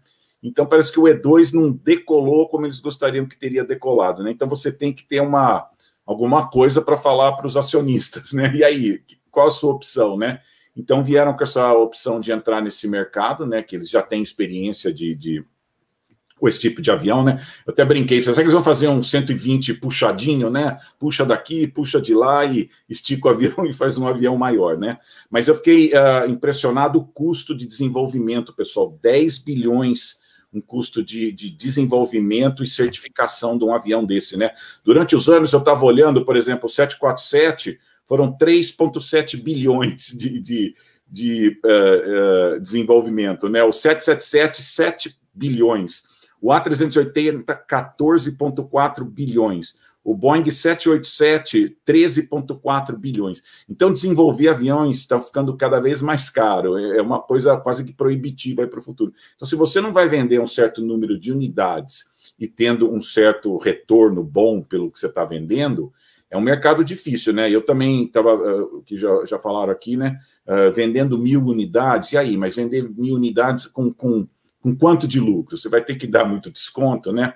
Será que vai recuperar 10 bilhões de, de, de do programa e da certificação, né? Então, essas decisões difíceis que você tem que fazer, né? Quando você senta ali e fala, e aí? Os acionistas estão esperando que eu venha com alguma solução, com alguma coisa para o futuro, né? O que, que tem aí disponível, né? E eles uh, vieram com isso, e, mas não é fácil, não, viu? É, pelo custo disso. Isso custo agora, né? Vai saber para daqui uh, sete, oito anos que pode acontecer, o custo disso é, é muito comum né, quando eles fazem movimentos de avião, durante os anos vai aumentando, o que era 5 termina no 7, o que era 7 termina no 10, então tem muita surpresa nisso, né? Mas a, Embraer está com muita opção, não, porque o E2 não, não foi o sucesso que eles estavam esperando, né? E eu torço pela Embraer, gosto da Embraer, mas uh, agora é essa opção e o, uh, e eVTOL, né, que eles estão uh, fabricando aqui, seria uma outra opção aqui, né?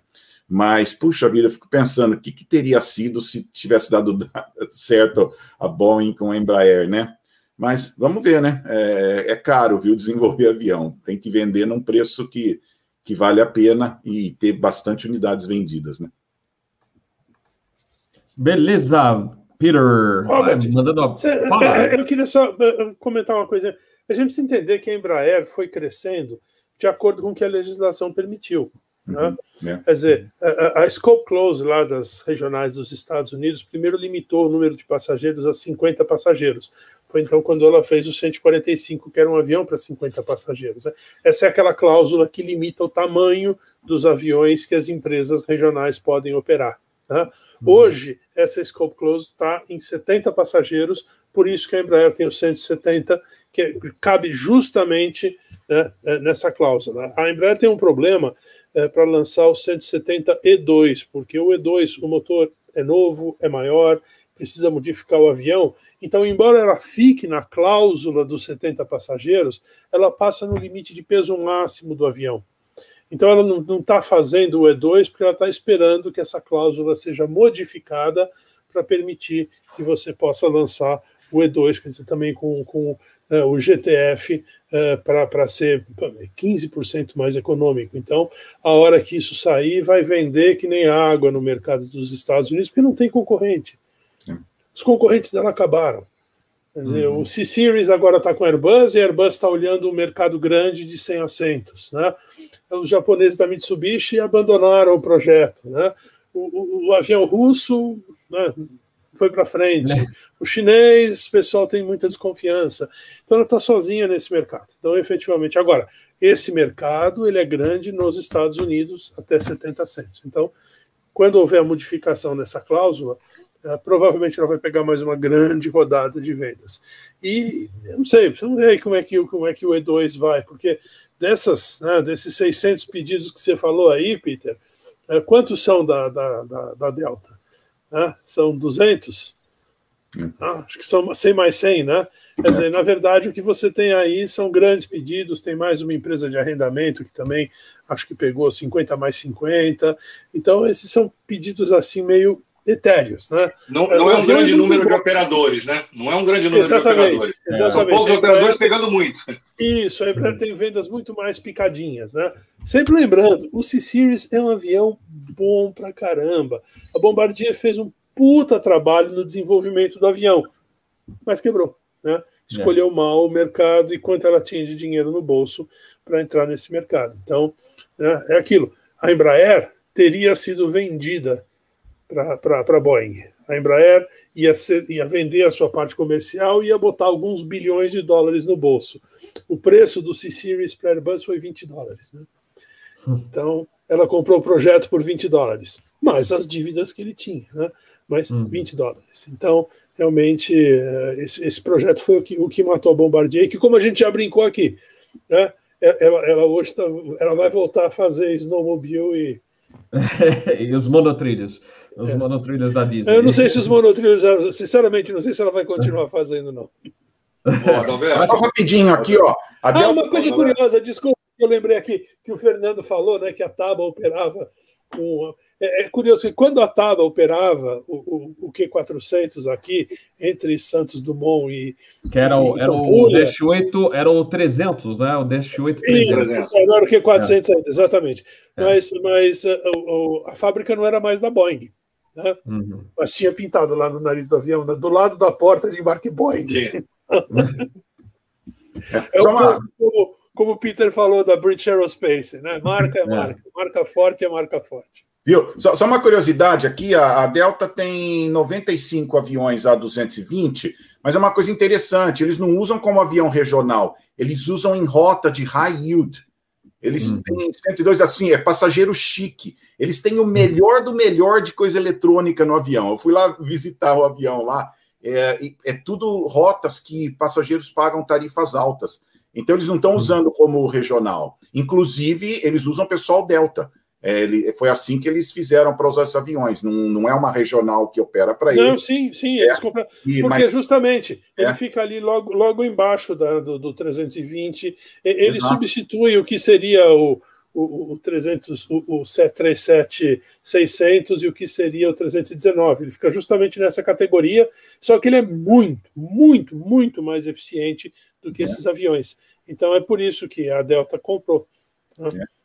E, e, aí, ele é maior do que o 195, quer dizer, a Delta não ah. compraria o 195 porque é, é aquilo, é, é, o mesmo custo de viagem com alguns assentos a mais. Diga, Pamplona o, o, a Bombardier quebrou porque é aquele cara que é, ele é demitido ou ele pede demissão de uma empresa, ele pega todo o dinheiro dele para abrir um, uma padaria.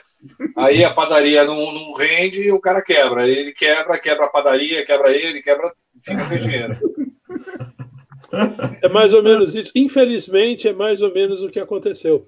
Né? Eles, eles uh, uh, quiseram, quiseram comer, né? Uh, eles, eles, ficaram com um, um olho maior que a barriga. Né? Acharam que conseguiam enfrentar a Boeing Airbus e não deu. Não deu. Uma pena. E essas Muito coisas não bom, aparecem né? em nenhum livro de história, né? Não. É vero, mas aparece aqui no canal Asa. mas vamos lá. Pessoal, uh, acho que a gente está chegando nos finalmente. Né? A gente é, acho que teve um bate-papo muito legal é, nesse Asa News. Teremos outro no domingo que vem. Aliás, o Captain Bob saiu a escala de julho, né? É, vai ser é, complicado, porque eu vou ter muito voo à noite, durante a semana, do Fly Safe para organizar isso aí. Vai, acho que vai ter Fly Safe aí que eu vou ter que gravar, viu, gente? Não vai ter jeito de fazer ao vivo, tá? É, eu acho que o próximo ainda dá. Na quarta-feira estarei em casa, aliás, na minha monofolga, né? É, essa semana a escala está muito tranquila, mas assim, voando bem. Mas essa semana, é, eu terça-feira vou para casa, aí quarta de folga em casa e quinta já volto para São Paulo para assumir voo. Né?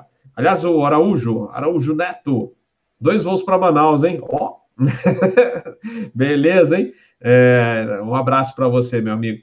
Então, vamos fazer a rodada final aqui. Bom, agradecendo o pessoal do chat, que foi, mandou muito bem. Kleber, um abraço aí, o pessoal. Manda um abraço para o pessoal da manutenção aí em Natal. Valeu, obrigado aí pela mensagem. Ah, que mais que nós temos? Bom, muita gente conhecida aí. Meu muito obrigado. Não esqueçam, quem ainda não for inscrito no canal, fazendo favor, hein?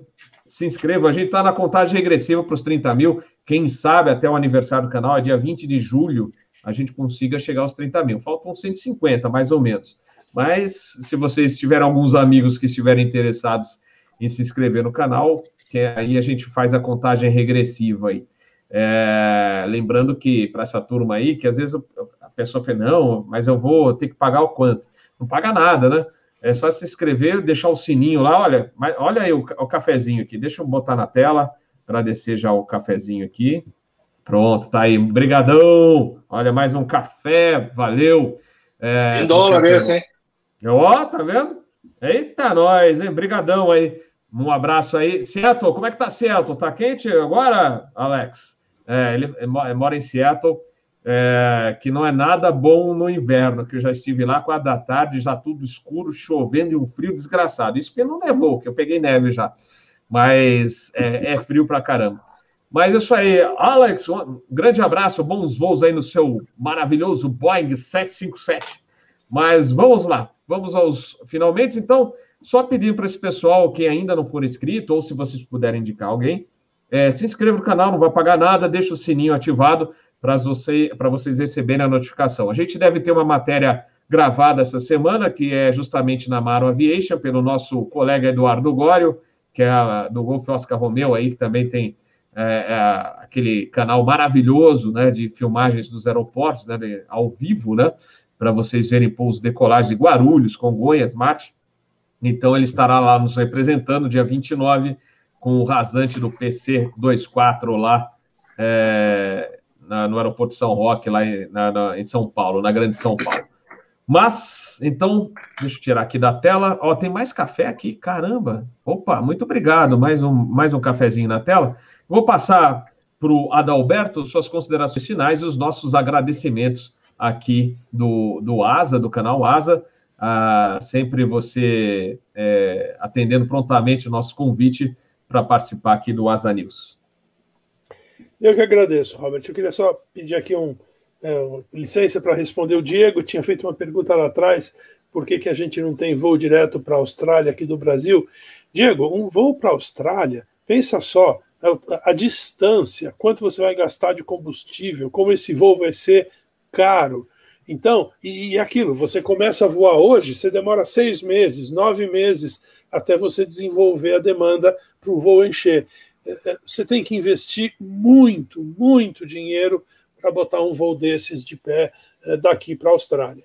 É muito difícil, eu não vejo nenhuma empresa brasileira com, com potencial interesse nisso, até porque a demanda não é tão grande assim. Agora, um voo desse faz muito sentido para a Latam porque a Latam, a partir de Santiago, primeiro que uma parte do caminho já foi, e em Santiago ela pode juntar passageiros né, eh, eh, do Brasil, da Argentina, do Peru, do Equador, da Colômbia, leva todo o Paraguai, do Uruguai, leva todo mundo para lá e de lá embarca para a Austrália. Então é mais fácil você fazer eh, a viabilização desse voo. Então, basicamente esse é o motivo. Eu queria mandar um, abraço forte para o Camacho, e ele reclamou que Congonhas tem muitas não conformidades. Né? Camacho, eu, eu sou muito crítico disso, viu? É, Congonhas é um aeroporto que é da década de 30.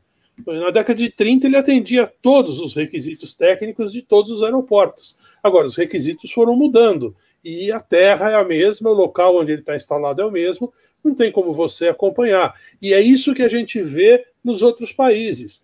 O aeroporto de London City, lá no centro de Londres, precisou desenvolver até procedimento especial de tráfego aéreo, rampa especial, certificações especiais dos aviões para poderem operar lá em London City. Por quê? Porque o aeroporto está encravado no centro da cidade. Então, eu, eu, eu sou muito eu sou muito refratário a essa ideia de que ele tem não conformidades. Na verdade, eu acho que você precisa simplesmente comunicar, ó, Congonhas não atende esse, esse, esse, esse requisito. Por quê? Porque o aeroporto já estava pronto, já está lá há, há, 80 anos e né, assim, é assim que ele é, não tem como a gente atender esses requisitos, senão vou ter que fechar o aeroporto. Então, é isso. No mais, é, mais uma vez, obrigado, Robert, pelo convite. Uma delícia estar aqui com o Pamplona, com o Peter. Obrigado a vocês também pela companhia e obrigado a esse monte de gente que está aqui vendo a gente, mandando esses cafezinhos. Um abraço especial para todos, todos esses espectadores que estão aqui. Show de bola, Dalberto. Muito obrigado. Eu vou aproveitar, antes da, da gente encerrar, também mandar um abraço para a turma que estava jantando comigo aqui no hotel em Brasília, o, o Luciano Malcher e também o Carvalho Lemos. Um abraço para vocês, meus amigos. Vamos lá, Pamplona. Em primeiro lugar, eu queria mandar um abraço para o Mujali, que bom aí, o Ricardo Mujali, está sempre com a gente, tanto lá no Twitter quanto aqui no canal Asa. É, que bom que ele chegou a tempo ali, eu vi ele ali no chat dizendo que chegou a tempo de assistir, então, bacana. E como é que. Quando a pessoa assiste televisão, é telespectador. Quando a pessoa assiste live, é o quê? É YouTube espectador? É vídeo espectador? Enfim. Live espectador. Agradecer. Live espectador. É, precisamos criar neologismos, né? Para poder. O mundo vai evoluindo, os neologismos vão surgindo, né? É, então, eu queria agradecer a todo mundo que assiste a gente aí, que assistiu a gente no dia de hoje. É, pessoal do chat, meus companheiros de bancada e o Peter, o Adalberto e o convite do Bob. Dizer que eu estou sempre à disposição, é sempre um prazer é, estar aqui é, podendo conversar sobre esse assunto, que é o assunto que une a gente, que é o amor pela aviação, a gente poder falar sobre o que a gente gosta é muito bom, né? É sempre muito gostoso, é sempre muito agradável e a gente começa a semana bem quando participa aqui do Asa News nesse, nos domingos. Então, muito obrigado a todos aí pela, pelo carinho, pela atenção de sempre. Continuo lá no Twitter, FD Pamplona, já falei, estou um pouco mais, mais lento no, no, nos comentários, nas respostas, em função do curso que eu estou fazendo, mas acredito que lá para o meio de agosto, mais ou menos, eu já deva estar com um ritmo é, mais normal aí de vida. O, até falei para o Adalberto, sempre foi o meu sonho trabalhar 9 to 5, de 9 às 5, e agora eu estou fazendo esse expediente e estou achando curioso. Não vou dizer que não estou gostando, mas estou achando diferente. E, enfim, lá para agosto a gente deve estar tá mais, mais sossegado, já com um ritmo mais normal de trabalho, com o curso concluído, e aí eu posso dar mais atenção ao pessoal do Twitter. Mas eu, eu vou responder, tá? Esperem que eu respondo e as histórias continuam. Eu continuo contando algumas coisas lá, com menos frequência, mas estamos lá. Obrigado, pessoal. Valeu, Pamplona Grande, Pamplona. Desde a época da Rio Sul, hein, Pamplona, que a gente se conhece também. É faz tempo, é, Bob? Faz tempo, faz tempo. Mas vamos então ao momento, grande momento, um dos momentos mais esperados, toda a edição do Asa News, que é a mensagem final do Peter Beyond. Vamos lá, Peter! Ah, antes, só um comentário rapidinho, comentaram da, da Austrália, né? Eu, eu, tenho um amigo que era o gerente da, ainda é, né? O gerente da Cantas em, em Santiago. Eles operavam 747, 47, 747, 400 uh, de Santiago para a Austrália. Então precisa saber. Agora parou, né? Mas vamos ver como volta. Mas o gerente é um amigo meu, um ex-British Airways. Então só para vocês saberem, uh, uma opção para os brasileiros seria ir pelo Chile, né? Mas tá bom. Uh, Viu? Então, só, só me lembrar uma história interessante. Eu conversei com uma moça aqui, aconteceu um negócio, eu já vou explicar, né? Mas uh, me veio uma história na cabeça, né? Quando uh, uh, tiveram os problemas do September 11 lá nos Estados, aqui nos Estados Unidos, né? E todo mundo falando, nossa, tantas pessoas morreram. Daí um médico uma vez foi falar, ele falou, olha, todo mundo fala disso, mas quantos americanos se matam com comida, né? Todo ano aqui, ninguém fala nada, né? Morrem numa torre e todo mundo acha lá grande coisa. E quantas pessoas morrendo com comida todo dia, ninguém toca no assunto, né? Então é engraçado como a gente menospreza a, a, morte se é de uma certa maneira ou de certa de outra maneira, né? Eu estou falando essa história porque eu, eu, eu, conversei com uma menina no aeroporto essa semana e ela estava toda sorridente, alegre, feliz. E eu já tinha conversado com ela umas vezes, estava sempre com depressão e, e, triste, né? Eu falei, nossa, o que, que aconteceu? Ela falou assim: ah, eu passei por uma reeducação alimentar. Eu falei assim, nossa, me conta mais aí, né? Então é muito interessante, né? Uh, uma das coisas que a pandemia uh, uh, nos ensinou foi a importância de cuidar da saúde, né? Porque muitas pessoas que tiveram algum problema, porque eles estavam com problema no sistema imunológico, né? E, e, e acabaram tendo problemas por, por, por, por, causa que o sistema imunológico não era muito forte, né? E, mas uma coisa que a gente nunca pensa nisso, né? Que o sucesso de muita gente, muita realização, tem a ver com o que as pessoas comem, né? E tem uma, uma, uma coisa interessante, que é uma frase né, que eu, eu peguei, quando ela me falou isso, eu falei, ah, tem o, o, pai da, um dos pais da medicina, é, acho que é Hipócrates o nome dele, ele tinha uma frase interessante, ele falava assim, muitas das doenças vêm pelo aparelho digestivo, então faça do seu alimento o seu remédio. Isso é uma coisa que eu, eu, já, eu já li há muito tempo, né? E eu pensava muito nisso. Eu lembro que eu comprei um manual de comidas que uma amiga minha usava na faculdade de, de nutrição, fazia nutricionismo, né? E eu tinha aquele manual, tinha todas as vitaminas, que, tudo que era importante, né? E eu comecei a estudar também sobre comida, né? O que, que é importante você comer, o que, que é importante você não comer, né? Então eu ia no supermercado, assim, bom, vou comprar isso porque é bom para o meu coração, vou comprar isso porque é bom para o meu sistema sanguíneo, vou comprar isso porque é bom para o cérebro, né? Você parece um louco pensando assim, né? Mas, pessoal, é isso que ajuda muita gente, né? Você pensar o quanto é importante o que você come, né? E a gente não dá muito muito valor para isso, né? Mas você já pensou de você fazer o seu alimento, o seu remédio, né? E quantas pessoas você conhece que estão se matando com comida, né? Comida era para ser uma coisa boa, uma coisa para se nutrir, né? Tem uma história interessante da, a, da Bíblia, que eu gosto de ler a Bíblia, de, de Daniel, né? Ele estava no exílio e o rei falou assim: Ah, você vai ter que comer essas coisas aqui. Ele falou: Ah, não, não vou comer essas comidas, não, né? E ele comeu umas outras coisas lá saudável da cultura dele lá, né? E fala que depois de 10 dias ele tinha uma aparência muito melhor, né? Então eu brinco com as pessoas que comer direito deixa você até mais bonito, pessoal. Você quer ficar mais bonito, mais bonita? Coma direito, né? E realmente, muita gente fala, ajuda na pele, ajuda em tantas coisas, né? Então, essa é uma coisa que a gente não está valorizando muito, né? Em, em pensar em, em, comer direito, né? E como a comida tem um poder de cura, né? Assim, quando você começar a ler sobre essas coisas, vai ficar impressionado, né? Fala, por que eu vou gastar um dinheirão com comprimido aqui? Olha, só comer essas coisas aqui, né? Então, é muito importante isso, né? Você passar por uma reeducação alimentar. A gente lê sobre tantas coisas, aprende como investir na bolsa de valores. Você já aprendeu como investir no seu corpo? como comer as coisas certas que vão te ajudar. Então você planta quando você é jovem, que você quer ser quando você é mais velho, né? Então é muito importante isso, né? Coisa que a gente deixa de lado, né? Inclusive, comer faz parte de um, um pilar importante, né? Comer certo, dormir certo e exercitar certo, né? Então, isso é um segredo muito importante que muita gente deixa de lado, né? Só quando fica doente vai no médico e fala, puxa, aí eu lembro que 10 anos atrás eu falei que eu ia levar uma vida melhor e não levei, e não levou, né? Então, isso é muito importante. Então, só queria deixar essa mensagem, né? E lembrar essa frase, né? Uh, muitos dos, dos problemas que você tem vêm pelo aparelho digestivo, né? Faça do seu alimento o seu remédio, né? E não é só isso, não. Durma direito, é muito importante. Pessoal, dormir não é preguiça. Dormir é. Eu peguei a restauração. Quem dorme está restaurando o seu corpo, pessoal.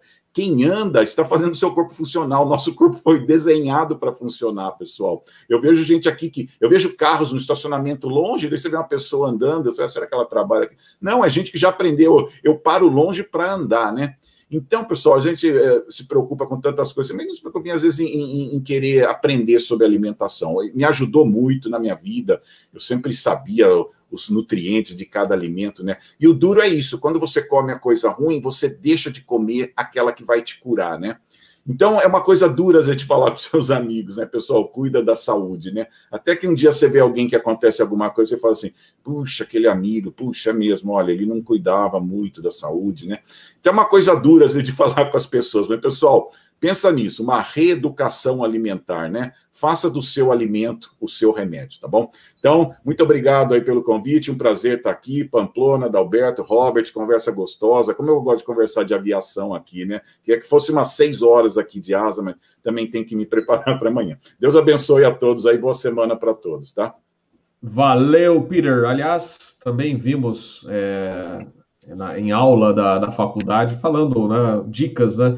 Que realmente as pessoas precisam fazer mais exercícios, boa alimentação, isso tudo tá, tá ligado. É uma boa alimentação, evitar comer muito à noite, hein, galera? É, hoje não, não, não, tive como escapar, porque eu cheguei aqui no hotel, mas também não exagerei muito. Foi, e tem que ser equilibrado, né? Minha esposa que gosta da, da, da, salada, e realmente é importante. O pessoal tem que. Tem muita gente que não, não gosta de salada, mas é bom, né?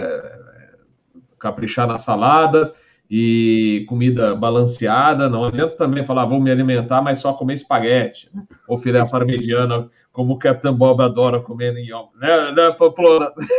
Nós dois. Oh. Né? mas né, e o panda? Ideal é, é, o, o, evitar, é, o ideal é evitar, né? O ideal, né? Mas, é, como o Peter falou, é, a refeição deve ser balanceada. É, água, bebam líquido também bastante exercícios. Não dá para fazer, ah, não, não gosto de academia, não dá, mas pelo menos façam caminhadas, que é, é bom para o físico, né? Isso ajuda muito até na parte psicológica, né? Você tem uma a cabeça, você fazendo exercício é bom para o psicológico também. Então, e evitem eu sei que tem muita gente que está aqui, ah, imagina, não dá refrigerante, né? Procure evitar, né? Tomar muita Coca-Cola. Eu, eu mesmo eu sou muito é, com, por exemplo, com certos refrigerantes, só quando eu estou fazendo madrugadão bate-volta, que tem que. Aí eu como chocolate, tomo café e ainda meto um refrigerante em cima, para ficar alerta, né?